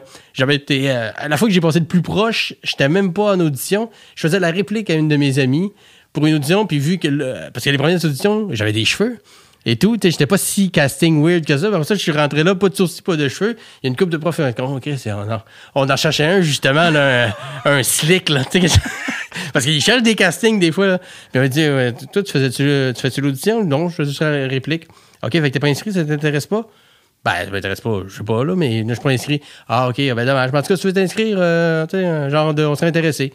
Puis là, l'année d'après, je suis rentré à l'école de l'humour, puis euh, tu ça n'a pas eu lieu. Mais au début, je m'en allais plus vers ça parce que dans ma tête, avant de connaître vraiment le système, c'était plus ça, là, tu sais, tu faisais comme des écoles de théâtre, tu voulais être acteur, puis à un Ouais. moment donné, quelqu'un te voyait, puis là, tu t'écrivais une joke, puis là, c'est- comme, c'est weird, tu sais, pas par où. L'école de l'humour, là encore aussi, flou. quand même. euh, tu sais, ne serait-ce que. Moi, je me souviens, mon secondaire, tu sais, c'était 2003 à 2008, de quoi de même. Euh, YouTube est apparu en 2005. Genre, Fait que. Moi, Dave Chappelle, c'était un écho. Il y a un de mes amis qui avait mis un show de Dave Chappelle sur mon iPod vidéo. Puis j'étais comme, holy shit, c'est quoi ça? Je comprenais pas tout. Euh, il me montrait les DVD du Chappelle Show à ce moment-là. Seinfeld, je connaissais le nom. Mais, mais une fois que YouTube est apparu, là, c'est comme. là, là, tu- Là, tu m'as cherché ça. Moi, c'était ça. Là. Là, là, j'ai tout checké ce que Seinfeld. Après ça, Chris Rock. J'allais voir les noms. Je me souviens, j'avais découvert Dane Cook sur YouTube. J'étais comme, je sais pas c'est qui, mais il se passe de il quoi. pose quelque chose, là, ouais. Puis, mais ici, à, à ce moment-là, je sais que le Saint-Cybe a starté en 2005, mais je le savais. Il n'y avait pas. euh, il y avait pas vraiment. Moi, en tout cas, je. C'est très underground encore. C'est très marginal. là. Surtout que- quand t'es pas en ville directement. Moi, moi, moi encore plus. C'est ça. Puis, euh, c'est. Au Saguenay, mettons, les, on voyait des shows à la télé, on voyait les galas, mais grosso modo, on voyait les, mêmes 10-12, là, tu sais, en- des fois un nouveau, mais on les revoyait pas beaucoup. Ceux qu'on voyait régulièrement, c'était tout le temps les mêmes. Fait que ça avait quasiment l'impression qu'ils avaient été choisis pour être les humoristes du Québec, puis que c'était leur job à eux autres, puis qu'il n'y avait pas vraiment d'autres euh, appelés pour ce job-là. C'était eux autres. Puis à ils passeront peut-être la POC à quelqu'un. Puis à un moment donné, tu comprends que, OK, non, mais le dude euh, que j'ai vu une fois sur un gala, lui, il travaille quand même. Là, il fait des shows encore. Il a pas juste fait un puis après ça, il attend qu'on le rappelle d'un garde-robe. là, Puis, euh, tu sais, c'est pas un robot. Là. On va pas le réactiver quand on a besoin de lui. Il travaille, il fait des shows. Puis là, tu comprends le système de OK. Puis il y a encore beaucoup de gens qui, pas qui pensent ça, mais qui ils se disent si on ne te voit pas à la télé, tu travailles pas. Alors que, tu sais, il y a une, t'as- tu le sais, il y a une panoplie, Ben oui. une grande. On pourrait nommer des noms pendant des heures de Ouais. gens qui gagnent leur vie, d'humour, de toutes sortes de façons, puis que tu peut-être jamais vu. Ouais. Mais que. Ils ont une notoriété, ils gagnent très bien leur vie. Ça va, moi, là, on me voit un peu plus, mais tu sais, ça fait quand même 11 ans que je fais ça à temps plein, Que tu gagnes ta vie que je gagne ma vie, que je paye ma maison, puis que tu sais, ça se passe très très bien, puis que plein de gens me connaissent. Ah, ça- commence ça qu'on t'a jamais vu à la télé, ben parce que c'est pas juste ça. Ouais, c'est ben, plus compliqué que ça. là. Même des fois, tu sais, si. euh, euh, puis aussi, quand tu commences à faire de la télé, le monnaie, c'est comme si. Mettons que je fais Ah, ben là, je pense que je vais me concentrer sur le stand-up, mettons. Euh, c'est comme Ah, mais là, il y, a- il y a Hmm. beaucoup de gens, je trouve, qui font Ah, mais c'est pas, Ouais. c'est pas une job entière. Je suis comme Oui, oui. Ben oui. Complètement. Oui, oui. Puis comme des, des classiques de parents, OK, mais t'as sûrement un autre petit job. Non, non, je fais ça. Tu sais, les premières années, là, ma- ma- mes parents, non, parce que mes parents, ils ont toujours été 100% derrière moi, puis toujours très, très fiers. Tu sais, des oncles, ça, qui comprennent pas trop, là. OK, mais là, tu fais juste ça? Ben oui, c'est comme, c'est mon métier. Moi, je me lève le matin, j'écris des jokes, puis je fais des jokes, puis il y a du monde qui m'engage, puis qui me paye. Comme j'explique comme j'explique à mes enfants. sais, mon, mon garçon qui. Mais là, papa, là, c'est quoi ton travail? Ben moi, je me lève, puis j'écris des blagues pour les gens. Vos enfants, tes enfants, ils ben ouais. Ben, com- comment, tu sais, il y a 5 puis 3, ma fille, c'est encore un peu flou. Mon gars, comme, tu sais, je les ai montré des shows, puis, euh, tu sais, ils savent que je joue en spectacle, puis, euh, qu'est-ce que tu fais, papa, j'écris des blagues, puis ils trouvent ça bien cool, que, tu sais, c'est ça, ma- Mais pour eux autres, c'est normal. Fait que ça va être Ouais. drôle qu'ils vont avoir des amis, que leurs parents, genre, son père va être avocat, puis ou des euh, médecins. Moi, je guéris des gens, moi, mon père, il fait des blagues. Il y a quelque chose d'un peu, genre, euh, ah ouais, wow, c'est fun. Ton père, lui, il travaille très fort dans la vie, parce que ça, ça a d'être un métier quasiment, mais lui, il est fier de dire que, Eh oui. que son papa fait des Mais blagues. c'est space, tu sais, moi, quand mon neveu et mes nièces, là, euh, à un moment donné, sont venus voir, là, tu sais, backstage, des affaires. Puis là, à un moment donné, pour eux aussi, ils me connaissent Hmm. depuis... Fait c'est comme, OK, tu sais. Puis moi, ils m'appellent mon oncle Bill. Parce que... Tu payes les billes? tu payes les billes du reste de la famille, c'est ça? Mon oncle Bill? J'avais jamais pensé à ça. non, c'est parce que ma soeur et son mari, euh, ils se sont fiancés, j'avais 18 ans. OK. Puis euh, je trouvais ça jeune pour l'appeler mon beau-frère. Je trouvais que ça faisait très mon oncle. Aujourd'hui, je l'assume plus, c'est mon Ouais, beau-frère. ouais. Mais à 18, je sais pas si je voulais être plus alternatif ou je sais pas quoi. Comme, faudrait que j'y trouve un nom autre que beau-frère. Puis en anglais, c'est brother-in-law, Ouais. le B-I-L. Fait que Ah. quand ils se sont fiancés, j'ai fait Bill. Mon Bill. Félicitations, t'es mon Bill, mon brother-in-law. Puis c'est resté. On s'appelle mutuellement Bill. Bill. Je remplace, là, je suis pas allé depuis la pandémie, mais j'allais jouer même au hockey. Lui, il joue au hockey dans la ligue à son père. OK. Fait que le beau-père de ma soeur. Puis c'est une ligue de, de, de monsieur qui jouent ensemble depuis Mm. 30-35 ans. Ils ont commencé à jouer, il y avait 25, ils sont rendus à 60. Ils sont tous en- aussi en shape que moi. là. C'était Ok. peurant. Ils sont fucking smart. Puis moi, quand je rentre dans la chambre, je suis pas Hey, obligé Bill. du temple. C'est Bill. Ah ben, Bill est là! Bill! Comment ça va? Ben, c'est un. Tu sais, c'est mieux, c'est ce genre de surnom-là hey, euh, Casserole est là! hey, hey, Gobert, je vais nous chercher des navires. Non, un surnom de marde que tu- Comme le sketch des- de- du sous-marin de François Pérusse, te souviens-tu de ça? Les, les, les gars dans le sous-marin, c'est- tout le monde a un surnom. Ouais, ouais, C'est ouais, comme, ouais. Ah, t'as de poêle. T'as de poêle. Hey, Barnick, passe-nous la même. C'est jamais- J'ai travaillé sur un numéro avec Marilyn Gendron qui a parlé de ça, que c'est jamais une bonne nouvelle, un surnom. C'est jamais quelque chose que t'as fait de glorieux, là. tu sais, c'est jamais, tu sais, le gars qui, hey, pénicilline, c'est jamais quelqu'un qui a, tu sais, le gars, Alexander Fleming, qui a découvert la pénicilline, souvent que son surnom, c'était genre crotte de nez ou, euh, hey, vieux cul! Hey, j'ai quand même découvert quelque chose qui sauve des millions de gens. Non, non, ça va être vieux cul. C'est jamais ce que t'as fait de bon, là. Ah, t'as du poil gris dans le cul, on le sait. Hey, vieux cul! Mais Bill, j'aime ça. Bill, ça sonne bien. Ben oui, fait que là, finalement, fait que pour eux, c'est mon oncle Bill. OK. Euh, les, euh, mon nom, c'est Jérémy. Puis à la télé, je suis Jay. Hmm. Fait que là, eux, à un moment donné, c'était comme, différentes. Ah, tabarnak, tu sais. Décide! Ben oui. Puis là, ben, c'était un peu mêlant parce que c'est comme. comment ça se fait qu'ils ils connaissent euh, mon oncle? Fait que là, il était un peu confus. Mais à un moment donné, ils se sont mis à être comme contents de ça, de comme, ah ben. Fait que, En vieillissant, ils comprennent le concept aussi. mais de- ils comprennent un peu plus, tu sais. Ouais. Là, la seule affaire, c'est qu'ils se couchent tôt. Fait que là, des fois, mettons, au Centre Bell, ils étaient là. Mais là, à un moment donné, c'est comme, ah, faut qu'ils aillent se coucher, tu sais. Mm. Fait que, ils ont pu voir euh, une partie du spectacle. Mais là, c'est comme, ah, tu sais. euh, mais c'est ça, c'est un peu flou, tu sais, pour Ouais. les autres encore. C'est comme, OK, il fait des jokes, OK, Mm. OK. Mais c'est ça, c'est quand même, même pour des adultes, des fois c'est flou un Mais peu. oui. Là, tu sais. C'est- ah ouais, le monde, il, genre, gagne sa vie. C'est pas juste genre anecdotique, de, parce que pour eux autres, faire des jokes, c'est pas une job. Là, tu sais. pour, pour un enfant comme pour quelqu'un d'un peu, ben pas archaïque, mais des gens qui savent juste pas, là, tu sais, puis que c'est une job à temps plein, puis que Ben c'est oui. exigeant quand même, puis que. C'est un job exceptionnel en plus. C'est- Bah oui, c'est Est-ce que est-ce qu'il y a beaucoup de choses chez toi que tu as appris à travers ce métier-là? Euh, je suis excessivement travaillant. Je, suis très procrastinateur dans la vie. Je suis même limite bien paresseux pour des affaires qui me tentent pas. Mais l'humour m'a appris que je peux être une machine pour bien des affaires. Puis ça m'a. Parce que tu sais, j'avais. Je suis pas, un gars habile manuellement, mettons, de mes mains. Tu sais, Je suis à bouffer, mais tu sais, mettons, euh, réparer des patentes, tout ça, je suis vraiment pas bon. Ça me stresse. Moi, ça me. Tu y en a qui disent que faire des rénaux, ça les, ça les calme. Ça, moi, ça me stresse.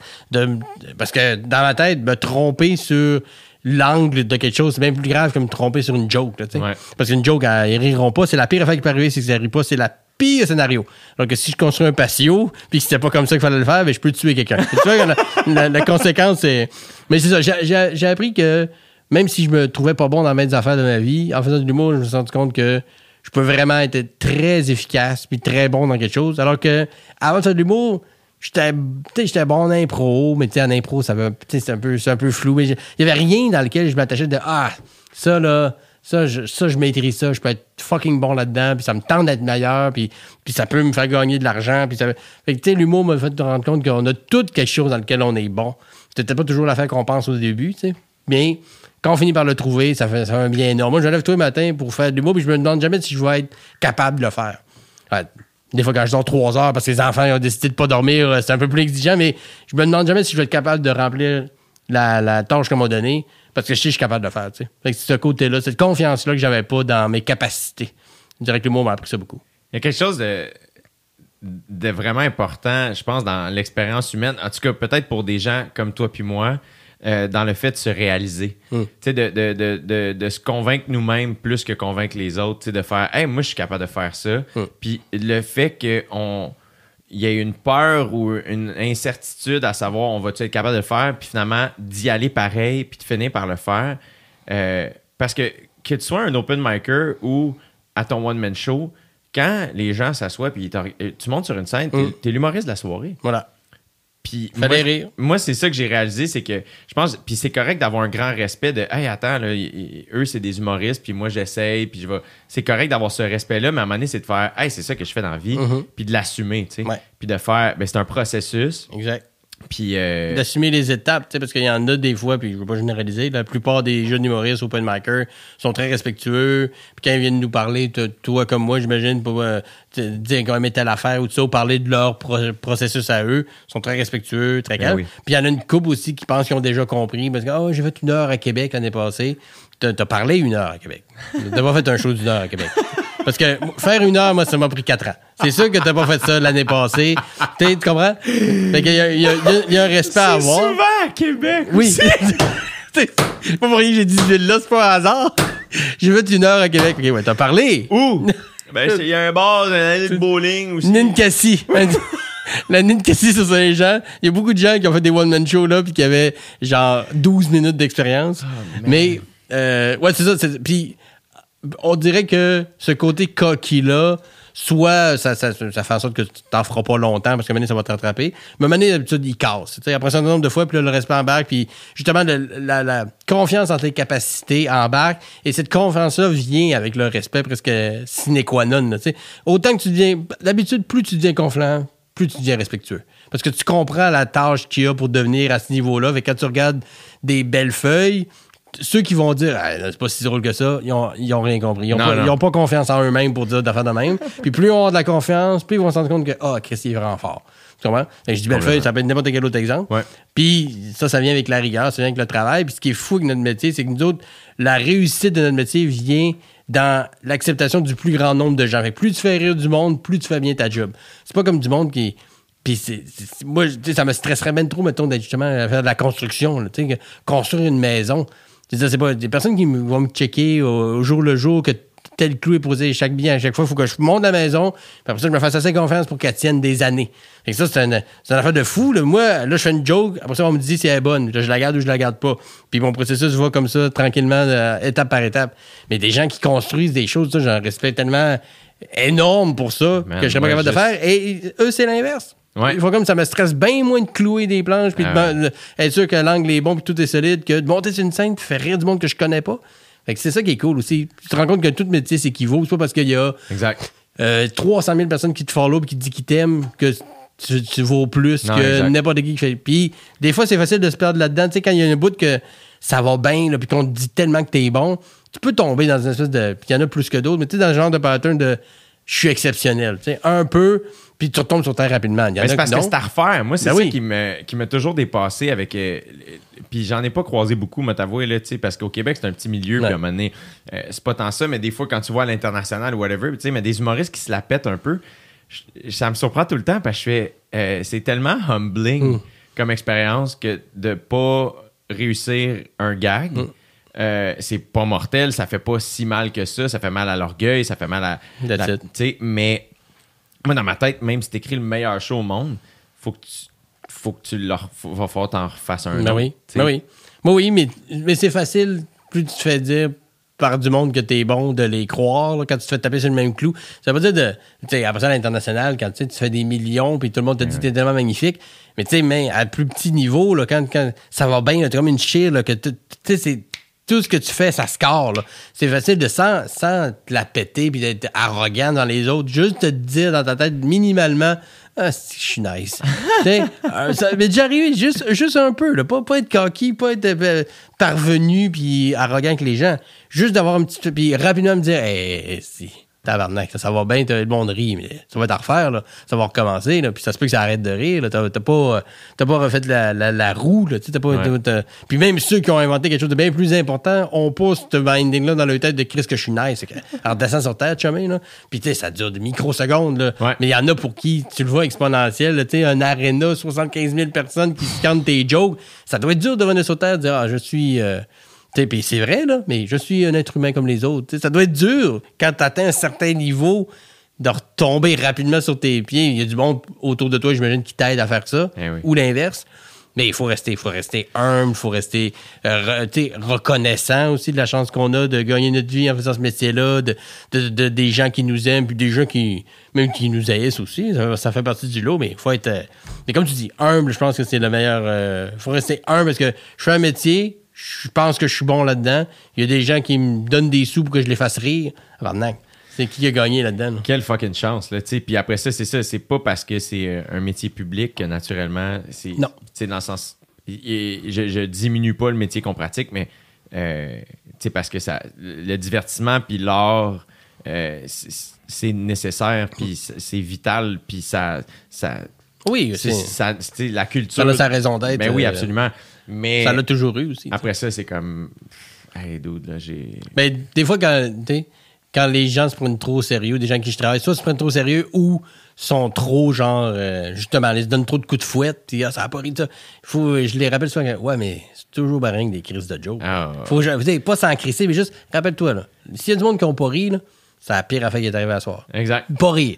Ils vont rentrer chez eux. Ils vont pas, genre, euh, si, euh, crisser le feu à leur maison en disant, moi, j'abandonne tout. Le gag de, le gag de Jay sur, euh, sur Bill, c'était pas drôle, esti. Moi, j'a- j'abandonne la vie à aller tuer son voisin à coup de shotgun parce que Jay l'a pas fait rire ce joke-là. Tu sais, c'est jamais plus grave que ça a pas ri. Ouais, Après ça, il faut travailler à ce que ça le devienne. C'est pas ça le point, mais faut aussi juste, c'est pas grave. C'est pour ça que tantôt, je parlais des enfants.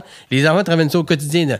C'est pas grave, papa. T'as été bon ou pas bon? Dans les deux cas, c'est pas grave. Dans les deux cas, c'est pas grave. Enfle-toi pas la tête, puis donne-toi pas de coup de fouet non plus. La vie, ça va On est là, nous autres, on t'aime. Point final. Fait que ça, c'est, c'est les enfants qui le- l'humilité au, au- au plancher des vaches, là, quotidiennement. J'écoutais, euh, je sais pas si t'as checké sur Crave, c'est le show de LeBron James, The Shop. Non? Euh, ils, ils sont comme, ils sont d'un barbershop, sont en rond, puis ils jasent. Et euh, il y a un épisode où il reçoit Jay-Z, puis euh, il y, a, il y a Bad Bunny qui est là, puis il y a d'autres joueurs de la NBA, puis une fille de la WNBA, puis tout ça, bref, puis ils jasent, puis il se met à parler un peu de ça où LeBron James est comme moi, des- tu sais, c'est LeBron fucking James. Genre c'est le meilleur joueur de basketball au monde en ce moment. Puis genre, les gens, la, la- la grosse conversation, c'est Michael Jordan ou LeBron James? Puis il est encore dans la ligue, c'est quand même quelque chose.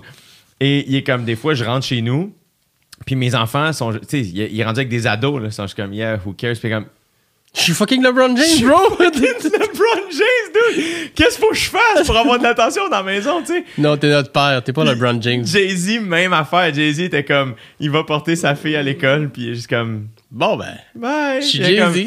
Ah, bye, pas, lâche-moi. Puis il est comme, j'ai été intronisé au temps de la renommée du Hall of Fame du rock and roll. Je fais du rap, Je suis milliardaire, bro! Tu peux-tu, y a-tu un petit euh, top of the hat?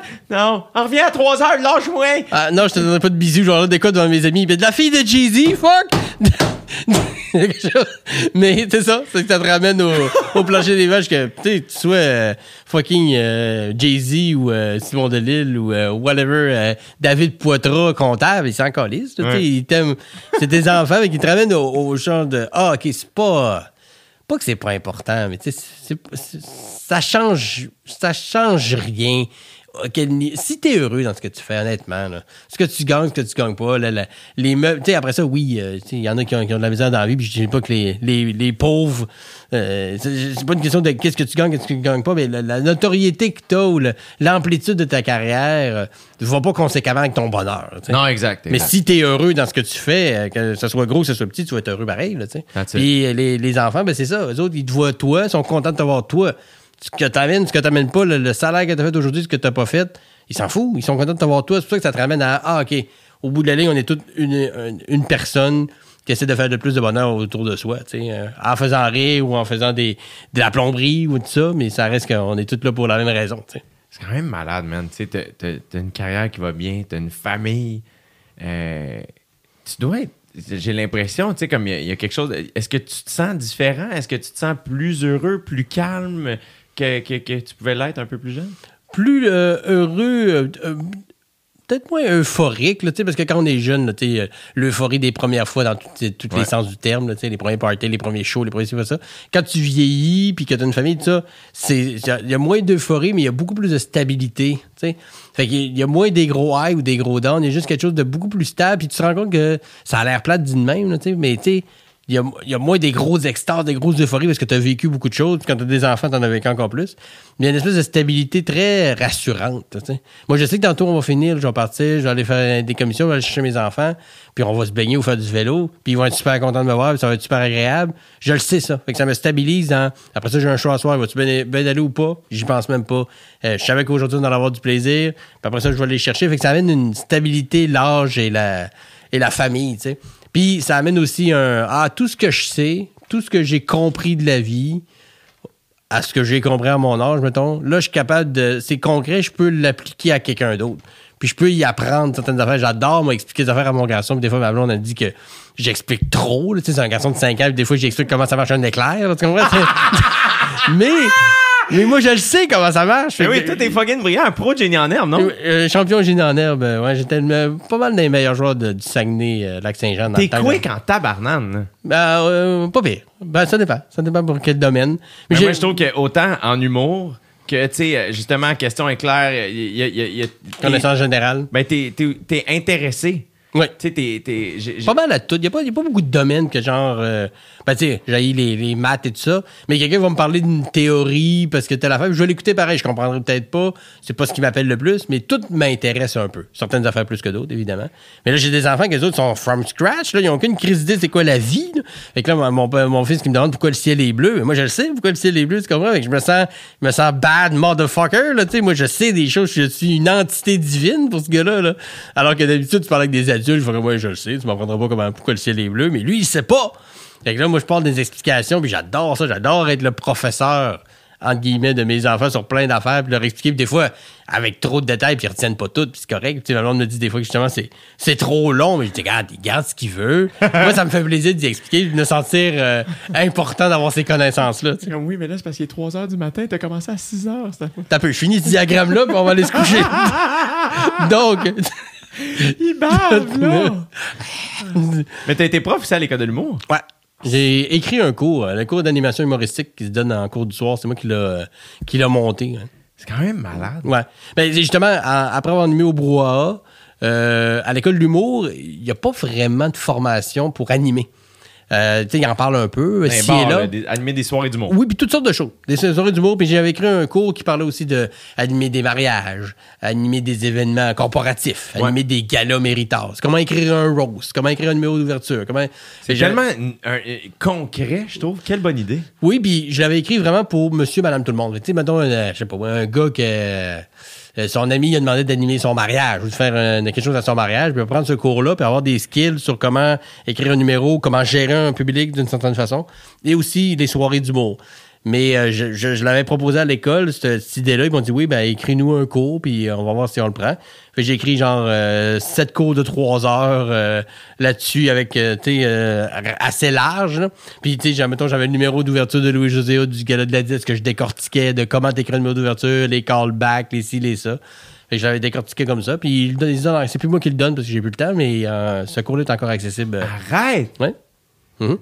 T'aimais ça enseigner? J'adore ça. Puis été coach aussi pour les finissants. Pour les deuxièmes années, je, leur ai- je les aidais pour les textes. Puis euh, euh, j'allais les, les voir le vendredi pour leur donner des conseils. J'ai fait ça pendant deux ans. Arrête! Yes. Ça, j'adorais ça. Ça, j'ai arrêté de le faire parce que j'avais plus le temps. Puis je trouvais ça plate de, de le faire à moitié. Peut-être comme t'es pas, pas avoir ta fête à sept temps pour le faire. Mais si j'avais l'occasion, mener que j'ai le temps, je le referais. J'ai vraiment ça. Mais c'est tellement cool parce que ça devait être tellement concret Ouais. pour les étudiants de voir un Simon de Lille parce que c'est comme Chris, c'est fucking concret. Ouais. tu sais, euh, Ben, c'est ça, je pense qu'il y a beaucoup de- de- de- de- d'élèves qui aimaient beaucoup ça parce que j'en fais là, du stand-up. Puis c'est cool aussi, il y a des auteurs. euh, J'ai eu, j'ai eu des. J'ai eu, mettons, euh, que- euh, Vanas, qui était un de, mes, un de Ouais. mes profs, qui est surtout de l'impro, mais qui est aussi auteur, mais qui fait pas vraiment de stand-up. Et C'était cool d'avoir son avis. Mais j'aurais aimé ça avoir un stand-up. Tu sais, j'ai eu Simon Cohen, qui est auteur, mais tu sais, Ouais. un vrai stand-up qui fait du moi, stand-up. j'ai eu Gouache. T'as eu, ah, Chris, mais ça, J'ai été la cohorte qui a eu Gouache. Ben, une voilà. session. Et pour moi, c'était là, tellement concret. C'est sûr.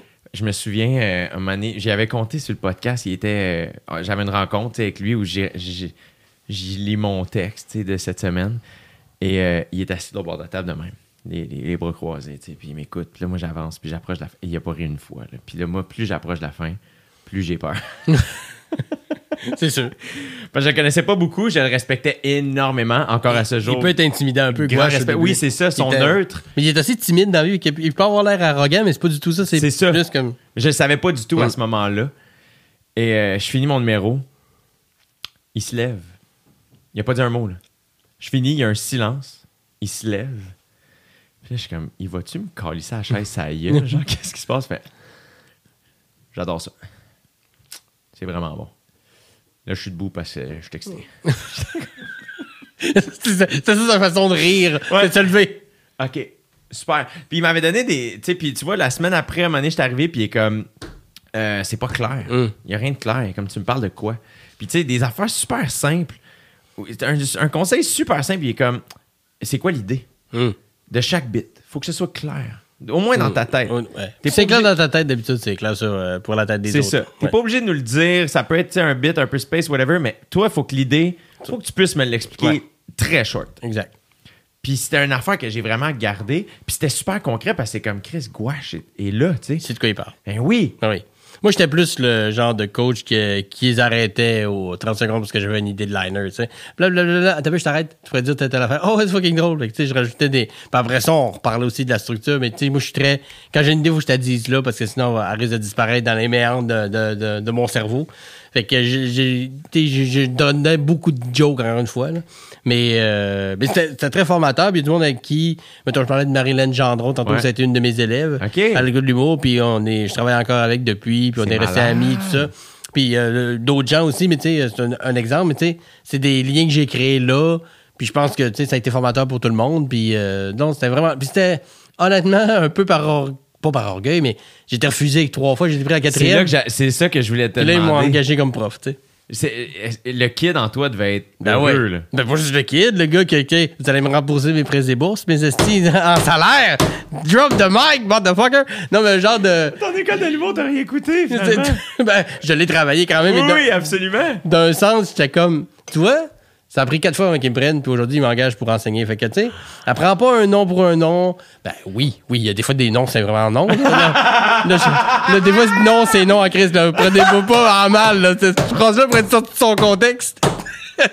non, non, mais mettons pour ta carrière, les, Oui, oui. une école de théâtre ou whatever, te refuse, mais t'as le goût de faire ça, poursuis. Puis tu sais, puis tu vois, regarde, ça a pris quatre fois. en cours, tu veux dire. En cours. Encore une fois, on peut mettre. Mais c'est pour ça qu'ils m'ont donné un rôle de, de coach. J'ai poursuivi en cours pour diffamation.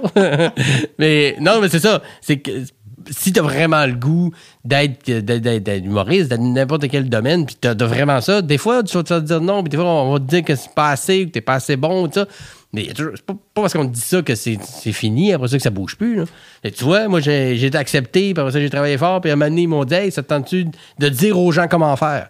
Parce que t'es tellement rendu que tu maîtrises ta matière qu'on maintenant, on est prêt à donner de l'argent pour que tu l'enseignes aux autres. Alors que fun. pendant quatre ans, on t'a dit que t'étais pas assez bon pour devenir élève. Tu? Avec un genre de, OK, ben, je dois avoir travaillé dans le bon sens. Que je l'ai vu vraiment comme une genre de tape dans le dos, un peu un genre de, ah, who's your daddy? là, tu un peu. Avec fierté, pas, ben, je- Moi, un que j'aimerais qui enseigne à l'école de l'humour, c'est Dave Bocage. Oui, ça, c'est mon très créatif. Incroyable. Quand on était étudiant, euh, tu sais comment tu finis ton vendredi, tu t'assois puis tout le monde donne ses notes, tu sais, les metteurs en scène, mais aussi les étudiants. Et Dave était a- donnait toujours des notes excessivement adéquates, très précises. Euh, de toutes sortes, pour tout le monde aussi. Il y avait comme pas de. Ouais. Il est vraiment euh, au service de l'idée. Puis euh, il- aussi, il est pas du tout intimidant, je trouve, comme personne. Tu sais, euh, euh, je dis pas ça parce que j'y ai fait une côte. tu as fait des walkie, là? Il est pas intimidant, j'y ai déjà déplacé une côte. Ah, si le cœur me sert encore, Chris. Mais. Lui aussi, quand il respire à chaque fois. mais. mais c'est ça, je trouve qu'il serait super bon. Ouais. Euh, Mais s'il nous écoute, euh, appelle puis dis-leur. oui, une Parce que moi, je l'avais dit À euh, à Yves? Trottier, puis Ouais. euh, sais, j'avais déjà fait des, des rencontres, tout ça. Puis j'avais dit, vraiment, euh, genre au Charlot après un show, juste pour il était là, bon, j'en un peu. Je dis, en tout cas, moi, je suis super intéressé. Il dit, ah ouais, t'aimerais ça? Je dis, ben oui, c'est sûr, j'aimerais ça. Puis tu sais, il a peut-être même pas pensé à Ben me oui. le demander, mais parce que j'y ai dit, là, il est plus là, il est parti, Yves, maintenant. Mais, Ouais, Yves, euh, je l'avais eu comme prof. ouais. euh, cours du soir. cours du- en cours du soir, en Cours écriture? soir. Écriture. Ouais. Un chic type. En Et- 2009. Ouais, j'étais à l'école à ce moment-là. Oui, il faisait des cours d'histoire de l'humour. Je l'avais comme prof aussi. Il n'était pas encore directeur pédagogique à ce moment-là.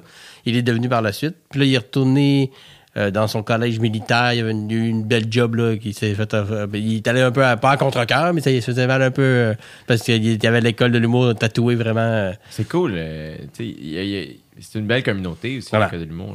Oui, absolument. Puis il y a des profs là-dedans du monde avec qui, suis allé, ou du monde qui était un an. Ben, t'étais. Tu sais, non, non, t'étais pas un an plus jeune, deux ans, toi. Ouais, moi, je suis rentré en 2011. OK, ben moi, je suis sorti en 2010. fait que t'es, euh, un petit peu avant, mais tu sais, j'ai connu Phil. Là. Il, est- il était à l'école en première année, moi, j'étais en deuxième année. Fait que, tu sais, il a- quand- puis ils nous le disent à l'école, ils nous ont dit aussi, le monde que vous voyez autour de vous, c'est beaucoup des gens avec qui vous allez travailler. C'est pas juste ça, mais tu sais, vous allez revoir beaucoup de ces visages-là, puis c'est vrai. là, oui. Je travaille souvent avec Pierre Bruno, avec euh, Adib, avec euh, Charles, avec Jérémy et tout ça. tu sais. Puis les profs aussi que j'ai vus. Tu es à l'école, tu es revenu dans un autre contexte. Hey, ça a déjà été mon prof. Ouais. Il y a déjà, déjà une espèce de, de, de, de lien de fait. Fait que c'est, non, non, c'est vraiment. euh, je, je regrette absolument rien d'avoir fait l'école. Il y en a que, tu sais, on parle souvent de l'école. Faut tu- c'est pas obligatoire pour personne. Tu sais. C'est facile à, à- à- Une fois que tu l'as fait, Mm. c'est facile de dire Ah, vous pouvez vous en passer. Moi, je pense que ça dépend. euh, C'est c'est vraiment Qu'est-ce du cas cherches? par cas. Mm. Tu sais, quand Christine Morancier avait été acceptée, je me souviens avoir dit comme. Puis c'est pas contre l'école, c'est de faire Christine, je pense que T'es ailleurs. t'es prête à jouer. Ouais. là, euh, Puis. euh, Ouais. euh, C'est vrai. ben, Puis c'était ça, tu sais. c'était- Mais alors que pour d'autres, euh, je me souviens, Marilyn Mm. Gendron, justement, je pense qu'elle avait été acceptée, elle commençait déjà à jouer. Puis elle, elle hésitait, mais tu sais, elle était jeune, puis Elle avait des choses à apprendre. elle avait des choses à apprendre, puis je pense que ça a été super bénéfique pour elle, tu sais. euh. Moi aussi, quand j'ai commencé, je commençais à jouer un peu plus. Ben, tu sais, il y avait moins de soirées dans ce temps-là, 2008. Mais moi, j'avais à apprendre une rigueur, une méthode de travail, une méthodologie que je connaissais pas encore, que j'écrivais encore un peu comme n'importe comment, je savais pas trop quand. Puis l'école m'a appris cette rigueur-là. Après ça, il y a des affaires, des, des cours ou des ateliers ou des choses que, honnêtement, je me sers pas aujourd'hui ou que pas ils ont servi à rien, mais que tu sais, j'aurais peut-être fait autre chose que ça. mais euh, mais cela dit, il y a beaucoup plus d'affaires qui me sont été bénéfiques que des choses que j'aurais faites comme. Moi, pour vrai, c'est surtout les, les rencontres. Ouais. Tu Aussi, sais, euh. Dave, Kat, Sam, euh, c'est des, des rencontres vraiment primordiales dans ma vie maintenant. Ouais. Même ça, c'est Comme ami. c'est plus grand que l'humour. Euh, c'est ça. euh, c'est vraiment, c'est vraiment spécial. Nous, on fête nos 10 ans. là, ça fait Yeah. 10 ans qu'on s'est rencontrés. Mhm. Fait que euh, c'est comme spécial. Je suis comme, oh my god, là, 10 ans. ça va vite. C'est fou, hein? C'est fou, raide. Est-ce que tu réussis à. J'imagine que ta famille t'aide à décrocher, mais même avant. Est-ce que. Parce que c'est comme un beau problème de vraiment être passionné par son travail ou même les gens qui ont des hobbies, whatever. Quand tu es passionné par quelque chose, à un aussi, c'est un feu qui peut te brûler. là, C'est ça qui est particulier. Euh, est-ce que, est-ce que, tu t'es dit, il faut que je trouve un petit équilibre ou au contraire, tu es comme, hey, c'est ça ma vie, puis. Ben, je pense qu'après un certain nombre de mois, il faut que tu t'obliges à prendre une pause. Puis ça me prend toujours un. Un, un- mettons, je prends des vacances, c'est comme un, genre de 3-4 jours que c'est dur de me déconnecter. Après ça, je suis capable de le faire. Mais il faut se l'obliger, même si j'adore mon métier. Fini, fini par avoir un moment où t'es comme ah, t'es épuisé. T'es tanné. Même si c'est l'affaire que t'aimes le plus au monde, ça vient mener. Il arrive un moment où tu fais comme Ah là, là, je suis tanné.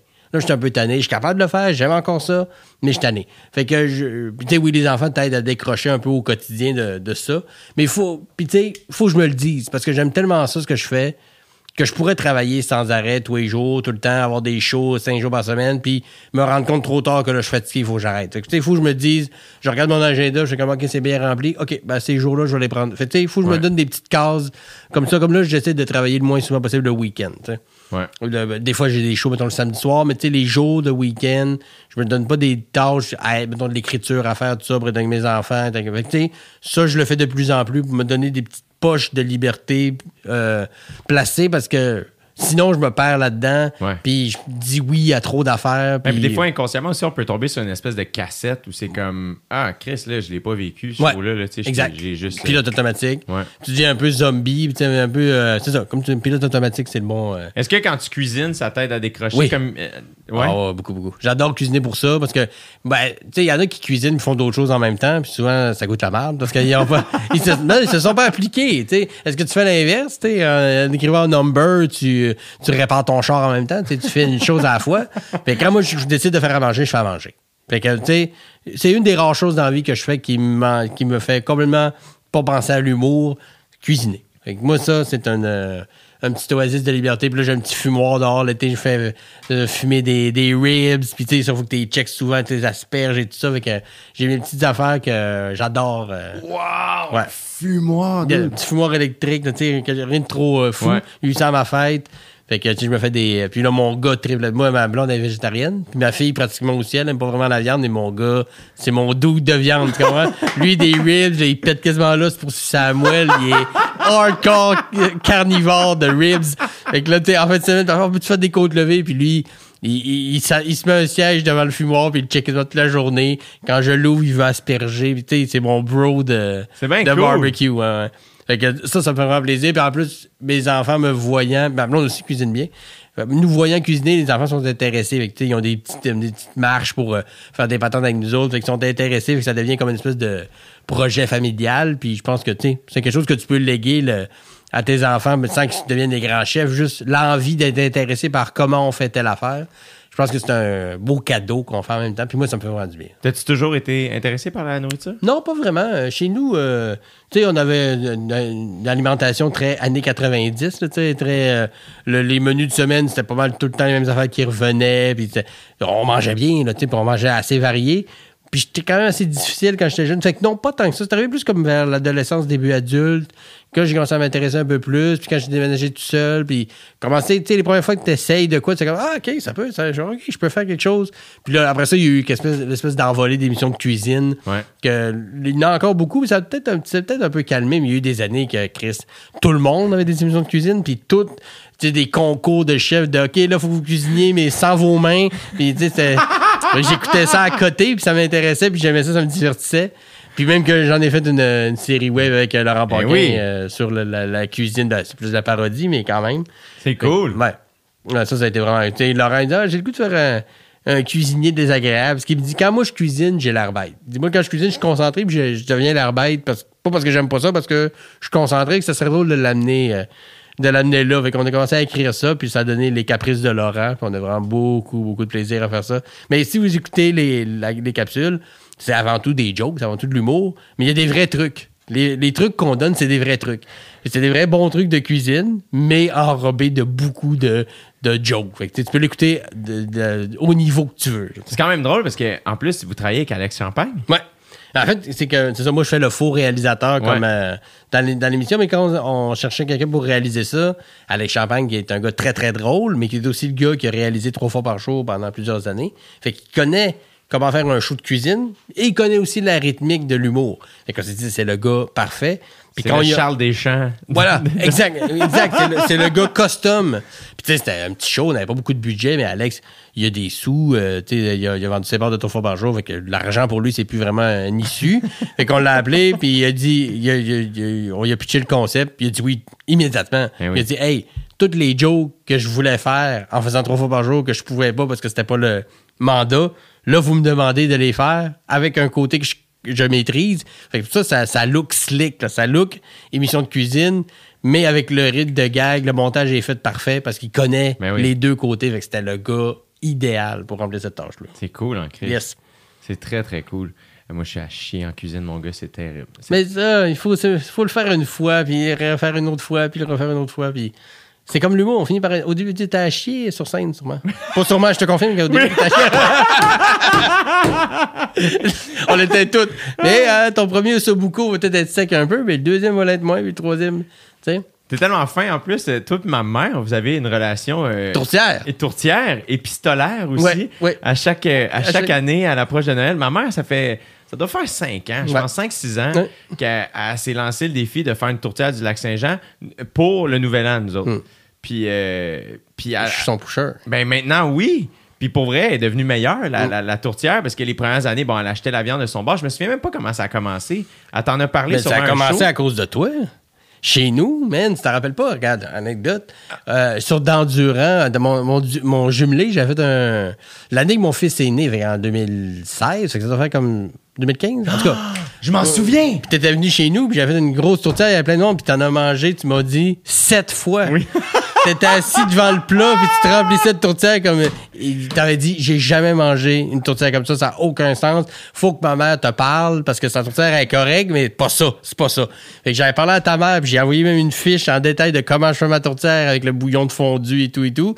Puis j'ai dit que le truc, c'est aussi avoir de la viande la viande de tourtière. Puis ici, c'est plus dur à trouver. J'ai dit, moi, je vais au Saguenay, fait que j'en monte du Saguenay, de la tourtière. Avec, euh, à part l'année passée, que là, je l'ai référé à quelque part d'autre. Mais à chaque année, je vais au Saguenay, puis j'en ramène à Laurent Paquin, à Sylvain Larocque, à ta mère, euh, Martin Petit, j'y en monte aussi. Fait que je suis rendu un pusher de viande de tourtière pour J'adore l'UDA. que ma mère est dans ce Ouais. quatuor-là. Mais à chaque année, vers décembre, hey, allô Simon, comment tu vas? Euh, Est-ce que tu, tu, tu pourrais nous amener de la viande aussi cette année? Fait que j'y monte de la viande à tous les années à ta mère pour qu'elle fasse la tourtière la plus, dé- plus délicieuse. C'est tellement gentil. Ben mon Dieu, j'y vais pour moi. Ça me fait plaisir d'en ramener pour d'autres. Puis de partager ma passion, parce que là, on part de tourtière, on aurait pour une autre heure. là. Hey, man, mais mais- je suis un passionné euh, de tourtière du lac. faut qu'elle soit. Tu sais, il y, a- y a une espèce d'orgueil, de hiérarchie. Pas de hiérarchie, mais de chacun a, sa, a son truc. Au Saguenay, là, chaque Ah ouais, famille hein? a son. Ah, moi, je mets ci, moi, je mets ça. Tout le monde a son petit. Sa petite variante. Puis nous autres, on en a aussi. Fait que moi, je suis fier de, d'apprendre. Puis moi, je peux déjà regarder des secrets pour nous, comme, elle est fucking bonne, ma tourtière. Fait que je veux que t'en fasses une aussi bonne. Fait que je lègue, euh, je donne au suivant, version tourtière. Ben, moi, je te remercierai jamais assez, parce que à chaque année, je me goinfre comme un gros porc. Exact, oui. Euh, sans limite, là, Ouais. tu sais. euh, mais c'est fucking gentil, je trouve. Je me demande, à un moment donné, même ma mère m'a dit, c'est toi qui avais écrit de Hey, je m'en vais au Saguenay. Ouais, Euh, en veux-tu? veux-tu encore? Je suis comme, c'est fucking fin, là. Tu sais, t'es pas obligé de faire ça. C'est très gentil. Pas obligé, mais tu sais, tes parents sont aussi, euh, euh, ils sont venus me voir à ma dernière au brouhaha. Ouais. Parents, ça a toujours été des fans aussi pour moi, puis pour sûrement plein d'autres. Ouais. Puis c'est du monde accessible. Moi, le monde gentil me donne encore plus le goût d'être gentil. Puis ils me font penser un peu à mes parents aussi, là, dans le style très familial, puis très accueillant. Puis tu sais, je pense que nos parents se rencontreraient, puis ça fitterait sans l'ombre d'un doute, parce que c'est le même genre de monde accueillant. Puis, tu sais, si t'es fidèle, loyal envers quelqu'un, ils vont être loyaux envers toi. C'est toujours sine qua non. Fait que ça a toujours été du monde bon et gentil, puis je le sens, puis je le sais. Fait que moi, d'emblée, quand j'y vais, je sais que les autres aiment ça. J'y vais, c'est pas plus compliqué pour moi d'y aller. Puis que ça me fait toujours excessivement plaisir euh, de- de- d'être votre pusher de viande à tourtière à chaque année. C'est délicieux. C'est que c'est bon. Ouais. Est-ce que. J'imagine que tu as déjà compté. euh, Raconte-le pas si c'est dans ton show, mais quand il y a eu un accident dans ta maison, on dirait que le- là, le- quand tu me parlais de la veillée où je me suis goinfré dans ta Mhm. tourtière, je me suis souvenu de ça. C'est-tu dans ton show? Euh, oui, mais je peux le faire rapidement. Il y a un char qui est reculé dans ma maison en plein après-midi. euh, Mais ça n'a aucun asti de bon Ouais, sens. ouais. ouais, mais c'est que, tu sais, quelqu'un qui. euh, les fils on dit les fils se touchent, là, que le- le- euh, ben, la madame voulait avancer, mais était sur air, elle a reculé, puis euh, après ça, les fils se sont touchés. Puis, elle était pas euh, intoxiquée, là, elle était pas saoule ou droguée ou quoi que ce soit, rien. Elle a juste tilté. Puis. euh, Mais faut savoir que t'habites pas comme sur un coin où t'habitais pas, là. T'as, non, non, mais- c'était pas probable que ça arrive. C'est ça! C'était pas probable. Puis c'était peut-être pas probable non plus que je fasse une hypoglycémie puis que je me brûle mon pied dans un calorifère chaud en faisant un blackout. Il y a quand même beaucoup d'anecdotes dans ma vie que c'est pas supposé arriver à quelqu'un. Puis moi, ils me sont. Tu sais, je peux en raconter quand même longtemps. Dernièrement, mon char, ma blonde qui montait euh, à Bécomo, le char a sauté. Euh, Quoi? Ouais, le char- Comment le- sauter? Le, le moteur a brûlé parce qu'il n'y avait plus d'huile. Non. Mais je venais d'arriver du garage, je m'avais dit que c'était pas ça le problème. Puis là, je prends le char de ma belle-mère pour aller les retrouver, puis les, les ressorts de suspension étaient cassés. Fait qu'il fait réparer le char. J'ai eu un aussi week-end de, de, semaine de votre bon sens de vacances, justement, dernièrement. Puis c'est le genre de odds qui arrive pas à quelqu'un d'habitude. Puis quand tu cumules, un après l'autre, ça devient drôle. Parce que sur le coup, honnêtement, quand le char a décrissé ma maison, j'ai pas trouvé ça drôle. Vraiment pas. Mais rapidement, je me suis dit, oh, Chris, the one number. Réflexe d'humoriste. Je me suis dit, oh là là, je vais le rentabiliser, cette anecdote-là, autant que faire se peut. Puis c'est un moment euh, fort quand même de mon show, parce que le monde... Eh oui. euh, puis je, je le dis d'emblée que je vais vous raconter Aziz. là. Je Ouais. rajoute- J'ai pas besoin de rajouter quelque chose. ça. C'est ben trop niaiseux de même. Moi, le garder tel quel. Je rentre... Puis c'est vrai, là. Euh, Si Ah les gens viennent voir mon show, je le raconte en détail. là. C'est malade. C'est ce qui est arrivé. Cl- Moi, c'est, c'est sur scène. C'est en te regardant sur scène que j'ai appris que ça t'était arrivé. Ouais. Puis j'étais comme, hein? Ouais, puis en plus, je l'ai raconté comme rapidement après que ça soit arrivé. Puis au début, tu sais, ça, c'est un numéro qui s'est construit que je l'ai raconté vraiment comme ça s'est passé à fleur de peau au début. Puis après ça, j'ai rajouté quelques images et tout ça, c'est des, des jokes, mais c'est pas du. J'ai pas rajouté des choses au récit. Non, Juste ça. des images pour expliquer mon point. Après, moi, au début, je le racontais raw, là, tu sais, j'en- suis arrivé le vendredi, puis le lundi, j'animais au Zénith à Saint-Eustache, puis je l'ai raconté comme ça s'est passé, euh, même sûrement un peu encore assez piste de ce qui est arrivé. puis ça riait, ça riait, ça riait. Il y a je- Dominique Anctil qui a dit, ouais, t'es choqué, faudrait que tu ça un peu. Fuck you! Sais-tu combien ça va me coûter? Rien, parce que les assurances de madame, puis mon, ma maison a pris de la valeur à cause de ça, parce qu'ils ont tout rénové la façade, tout refait la brique, puis quelques mois après, il y a des, des, des, des, courtiers en immobilier qui sont venus cogner chez nous en disant « Tu à vendre, parce qu'on aurait des intéressés. » Fait qu'on a vendu bien plus, ben, pas tant que ça, mais quand même plus cher que ce qu'on avait payé parce que c'était bien plus beau.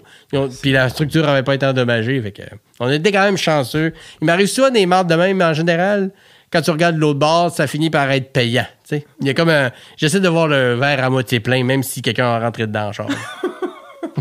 Ça serait malade que tu t'offres une paire de billets pour ta première Ouais. à madame. À la madame.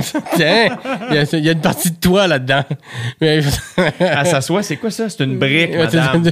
J'en ai gardé tout ça. David, elle vient d'où? C'est ma porte. C'est ça? J'ai juste une porte décrissée sur le siège. Tiens, cadeau. Signé. Merci pour tout. C'est mon délire. Tes shows euh, les plus mémorables, est-ce que t'en as en tête? Ben, tantôt, je n'ai dit un en 2012, le gala de Mike Ward. Ça, a été euh, excessivement mémorable. J'ai fait un show euh, très particulier. en 2011, je venais de sortir de l'école d'humour. Puis j'étais un peu comme, officiellement, un peu géré par Mario Grenier, qui était le gars du Grand Rire Bleu dans le temps. C'est lui qui a starté ça à Québecom. Il est plus là depuis. Il faisait de la radio. C'était quand même assez big, Mario Grenier. Puis son frère m'avait vu d'un show, Martin Grenier. Il avait dit à son frère, check lui, il est bon. Il était venu me voir en show.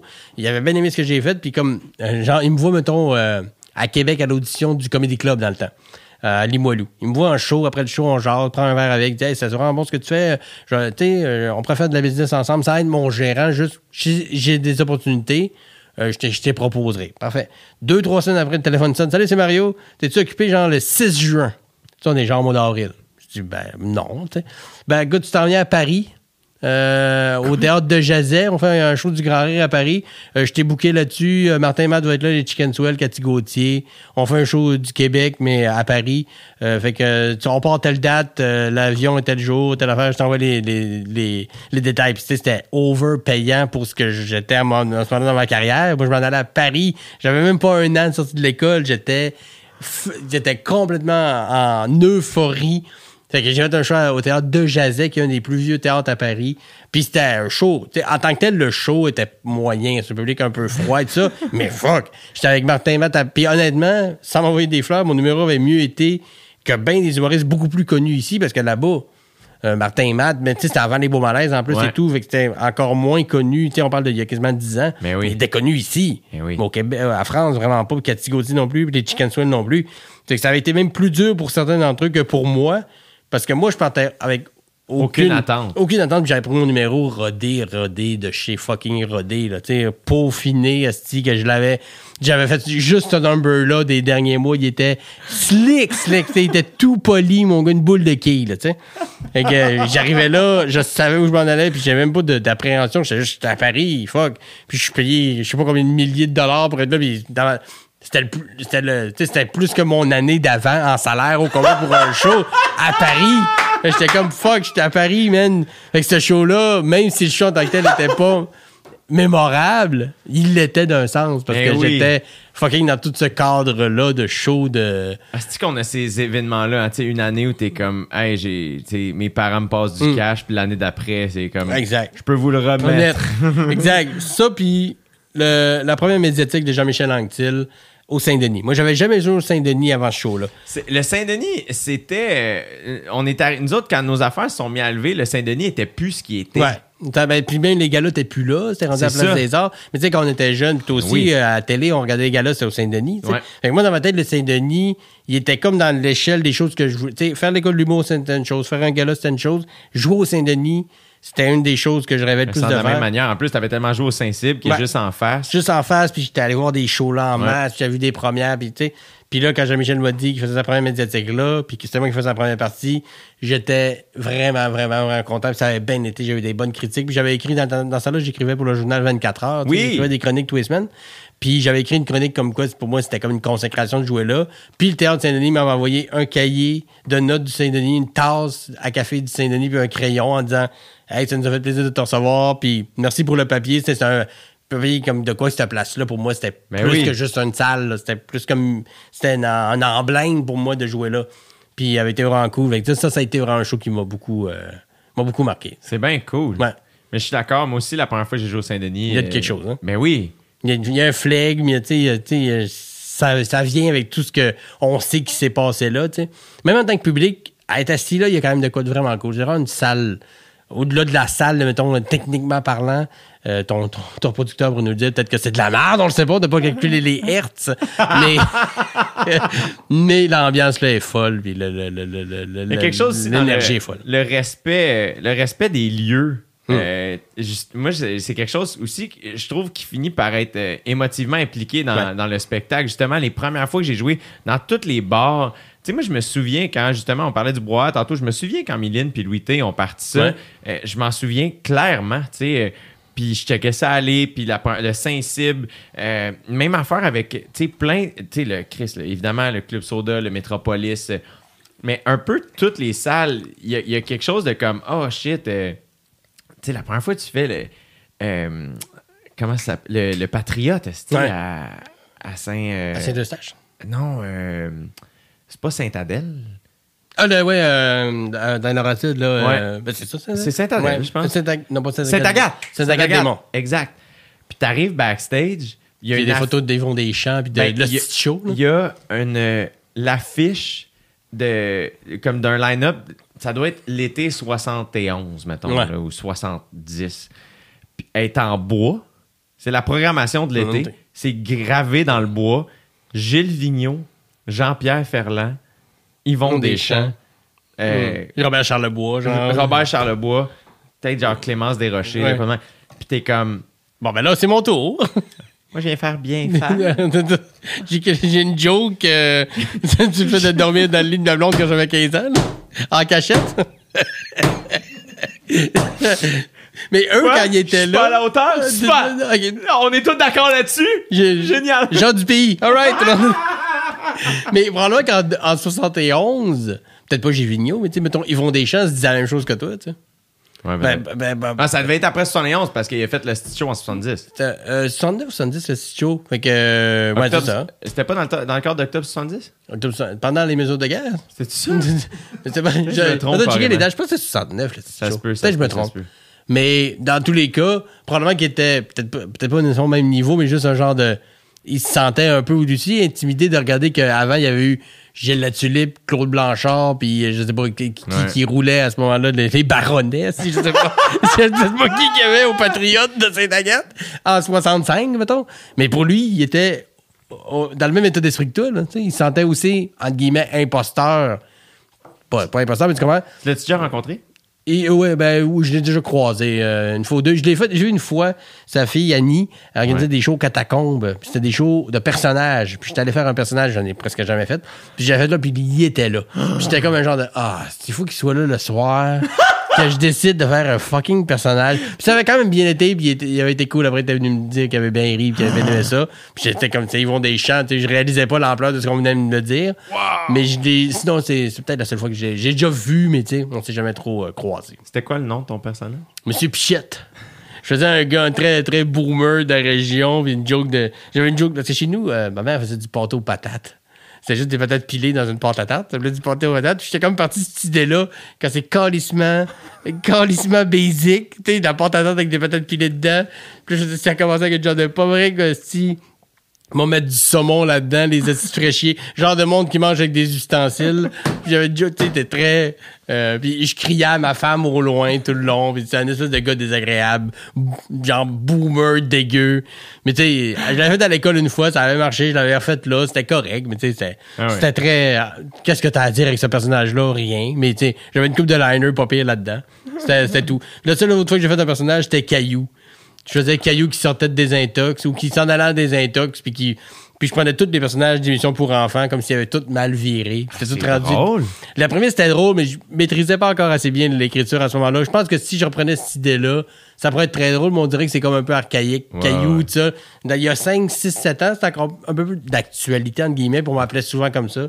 Dès que j'arrivais avec un t-shirt jaune, avec une smoke, un genre, et qui risque que je tanné? Puis, tu sais, puis je parlais de mes, mes parents m'ont appelé Caillou. Réalisez-vous à quel point ça fait, ça marque un enfant de se faire appeler comme ça à quoi il ressemble, Le On chat s'appelait Gilbert, tu Puis ma chat s'appelle Mousseline, moi Caillou. Personne n'est venu nous chercher. La DPJ, personne. Je partais avec une espèce de, de délire que ma soeur c'était tapé Barney le dinosaure. Tous les personnages pour enfants existaient dans, dans l'humanité, là, tu sais. Ah, c'est drôle, on avait fait ça au Potter Comedy Show. Euh, je me souviens plus si c'était tout. Je pense que c'était Tousignan ou Yannick de Martineau. Je pense que c'était Yannick qui jouait Harry, qui avait mal viré justement parce que c'était comme un enfant star, puis il rentrait au souper de Noël des Weasley. Je suis l'élu, un peu pompette, genre un peu dégueu, là. exact! Bon, on avait parlé pour un futur Potter de me faire faire Voldemort parce que Ah. ça aurait pu être drôle en esti. Il y avait comme eu des discussions sur un, mettons, Potter Show 2, là, réécrire oui, des textes. J'étais comme, hey, moi, je veux faire de quoi avec les, vous autres, les gars? Eh oui. Voldemort qui arrive, puis qui est plus aussi. malade. Ça aurait été drôle en Christ, je pense. On leur fera, tiens. Leur- C'était drôle. Ah. On avait tellement eu du fun à écrire ça. Ben, c'est sûr. C'est- C'est c'est- c'est du bonbon, là, comme quand on a fait le Geek Show. là, tu sais, C'est juste. c'est- La, la matière première est tellement le fun que c'est juste après ça, c'est juste. C'est juste un feu roulant de fun de faire ça. Il y avait pas un hostie de beau décor, le Geek Show? Il y avait Il y pas. avait un gros euh, Nintendo. C'est euh, ça. ben, Penn, il l'a encore chez François Boulienne. c'est ça. Il y a un gros Nintendo qui s'ouvre, puis en dedans, c'est un- là, il s'en sert comme, comme meuble de télé. Ouais. Mais il y a le, le, le, le, le chose s'ouvrait, puis c'était des, euh, un siège dans un gros, gros Nintendo.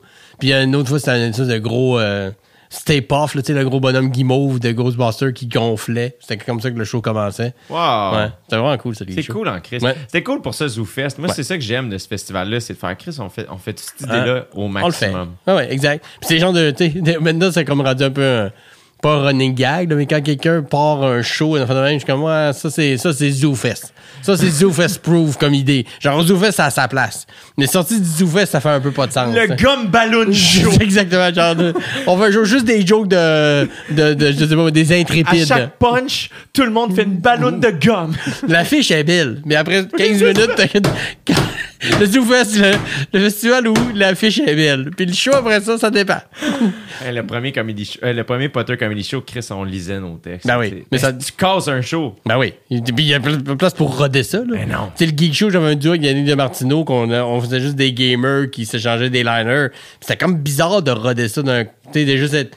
Là, Ouais. on est comme si un, un- c'est comme si on jouait à des jeux vidéo sur un divan, il y a un peu comme un quatrième mur, mais pas vraiment parce qu'on se parle les deux. Puis tu sais, fallait quasiment tu- qu'on le rodait, mettons, au Saint-Cyr, fallait quasiment d'expliquer. Ouais. Fait qu'à la place, on s'était fait comme un show du Geek Show, rodage, Ouais. au Saint-Cyboire, c'était c'était annoncé que c'était le Geek Show. C'est ça. C'était plus facile parce que juste roder, sorti de son contexte, c'était un peu weird. Ça, des fois, il y a des shows de même, par exemple, que c'est. Faut les refaire, genre, aux 10 ou 15 ans. Ouais.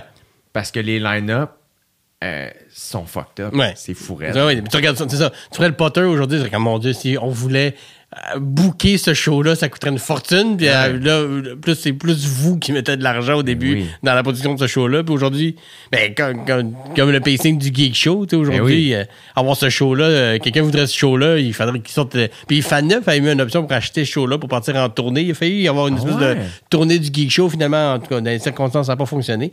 Puis il aurait peut-être dû, parce qu'aujourd'hui, ce show-là coûterait beaucoup plus cher à booker que ce qu'il coûtait il y a 7-8 ans. là, Ben oui. Clairement. Ah, c'est hot. C'est hot en Chris. Simon, man. Légendaire, mon gars. Oh non, c'était nice, hein? On a eu du gros plaisir. Ben oui. T'as tapé sa table plusieurs fois parce que tu Ben, riais. Tu me fais rire, esti. Ben tant mieux. Moi, je, suis- je suis encore, je suis resté un bon public, moi, beaucoup. Oui. Est-ce que, toi, t'es, t'es-tu bon, t'es bon public quand même? oui, je suis pas public. Mais ben, en écoutant des, des, des mettons, écouter un show, je suis un bon public, j'écoute puis j'y ris. Mais je suis un bon public, genre, mettons, euh, autour d'une table. Tu sais, je- j'aime Ouais. ça rire fort, puis j'aime ça taper, puis j'aime ça répéter le gag qui vient de me faire rire. Moi, je suis le genre de gars-là, là, qui répète le gag, puis même qui explique pourquoi j'ai trouvé ça drôle. Ah, moi, genre- hier, mon gars, tu m'as fait rire à me lever de mon banc puis taper sur mon banc. Bah, c'est bon signe, ça. C'est- ton bit sur le gym, Ouais. ça me fait fucking rire. Le gars qui chie au gym. Tabarnak! Ça, c'est vrai, là, c'est c'est Mais vrai. Toutes les. Genre, parce que c'est comment qu'il va parler de- du gym, tu sais. Puis après ça, je suis comme, ah, Chris, non, ça Mm. marche au bout. Il y a comme des, des, des gags que j'ai jamais entendus, des angles uniques. Fait que j'étais comme, ah, complètement on board. Après ça, mon gars, là, calisse. Puis c'était, c'était l'euphorie, là, dans la salle. Ça, allait bien. hein. ça- en plus, il y a plus de monde maintenant, Ouais. bordel, que. Mais j'ai comme fait un saut hier quand je suis rentré dans la salle parce que la fois que j'étais venu avant, il n'y a pas si longtemps, c'était encore comme 30. Là, il y avait peut-être une cinquantaine, soixantaine de personnes, peut-être. Je sais pas combien, mais ils ont, ajouté des tables. Ouais, il y a même- Et pour vrai, hier, quand t'as fait ce bit-là, j'étais comme, ah, le bordel. Est revenu. C'est revenu, c'était ça, là. Ouais, ouais. Puis, je- puis moi, j'étais pas descendu avant mon number. Tu sais, je regardais la télé, on, Ouais. j'entendais, mais je- puis quand je suis rentré dans la salle, j'ai comme, ah, Chris, il y a plus de monde. Oui. Puis il y avait bien une. Tu sais, il était comme 36 ou 38, il doit être au moins 50, 55. Il doit y avoir comme un Ouais. quinzaine de personnes de plus, puis ça paraît d'un petit endroit comme ça. Ah ouais, 15 complètement. personnes de plus, puis il était, hier, il était chaud, puis le show avait bien été, puis c'était un petit beau pacing, toi qui animait. Fait que moi, j'arrivais, j'ai ramassé, j'ai passé à la gratte après, là, tu sais, à la fin, tout le monde avait mis la table, c'était chaud, chaud, chaud, mon gars. J'ai passé à la c'est très agréable. Ah, c'est malade, c'est que c'est le fun. Fait que là, t'as ton podcast Les Bons Dimanches. Yes! On te suit sur tes réseaux sociaux. Réseaux sociaux, puis. euh, Ton show? Oui, simondelille.ca. Toutes les dates, au fur et à mesure qu'on a des nouveaux bookings, on met ça là-dessus, les billets avec. euh, tu cliques, puis il y a le lien pour les billets. Puis sinon, ben, Instagram, Facebook, euh, les bons dimanches, comme tu dis. Yeah. Puis j'essaie de me garder intéressant et actif euh, dans, dans tous les cas. Je suis pas le gars le plus Instagram, euh, genre 1000 stories, mais je suis actif quand même. Je mets de- des nouvelles de moi, puis c'est ça pour les billets. euh, simondelille.ca. That's it. That's it. Euh, merci vraiment. Merci à toi de l'invitation, mon Dieu. Ça fait combien de temps qu'on jase, là? Ça fait Des heures? 2h50. Trois heures de temps. Ça- on avait de la jasette. Ça nous ressemble. Ça fait Puis on longtemps qu'on aurait- s'était pas vu. On aurait pu continuer. Facile, je reviendrai. Mais ben oui, certain. Tu me réinviteras. Faut que j'aille à la radio. esti. Ah, c'est qui est lourd. Ah, j'ai une job! Ah, J'ai une job payante quotidienne. Quelle vie de merde! Fait que c'est comme juste te réchauffer, là. Tu vas refaire la même chose, là. Ouais, Tu vas exact. avec Mais avec de beaucoup de Jason Derulo. Ah, ça manquait, ouais. Ça doit être Jason Murad. I'm yours! Yes! Je suis peut-être un peu euh, vieux dans mes référents, mais. I'm L'été, ça marche. Un bon I'm yours. là. Ah, ça marche, tu serais Ça surpris à place. quel point. Ouais. Hey, Simon Delille, je t'adore, mon gars. Merci vraiment. Merci à vous autres, Embrasse gang. toute ta famille. C'est sûr, je les French.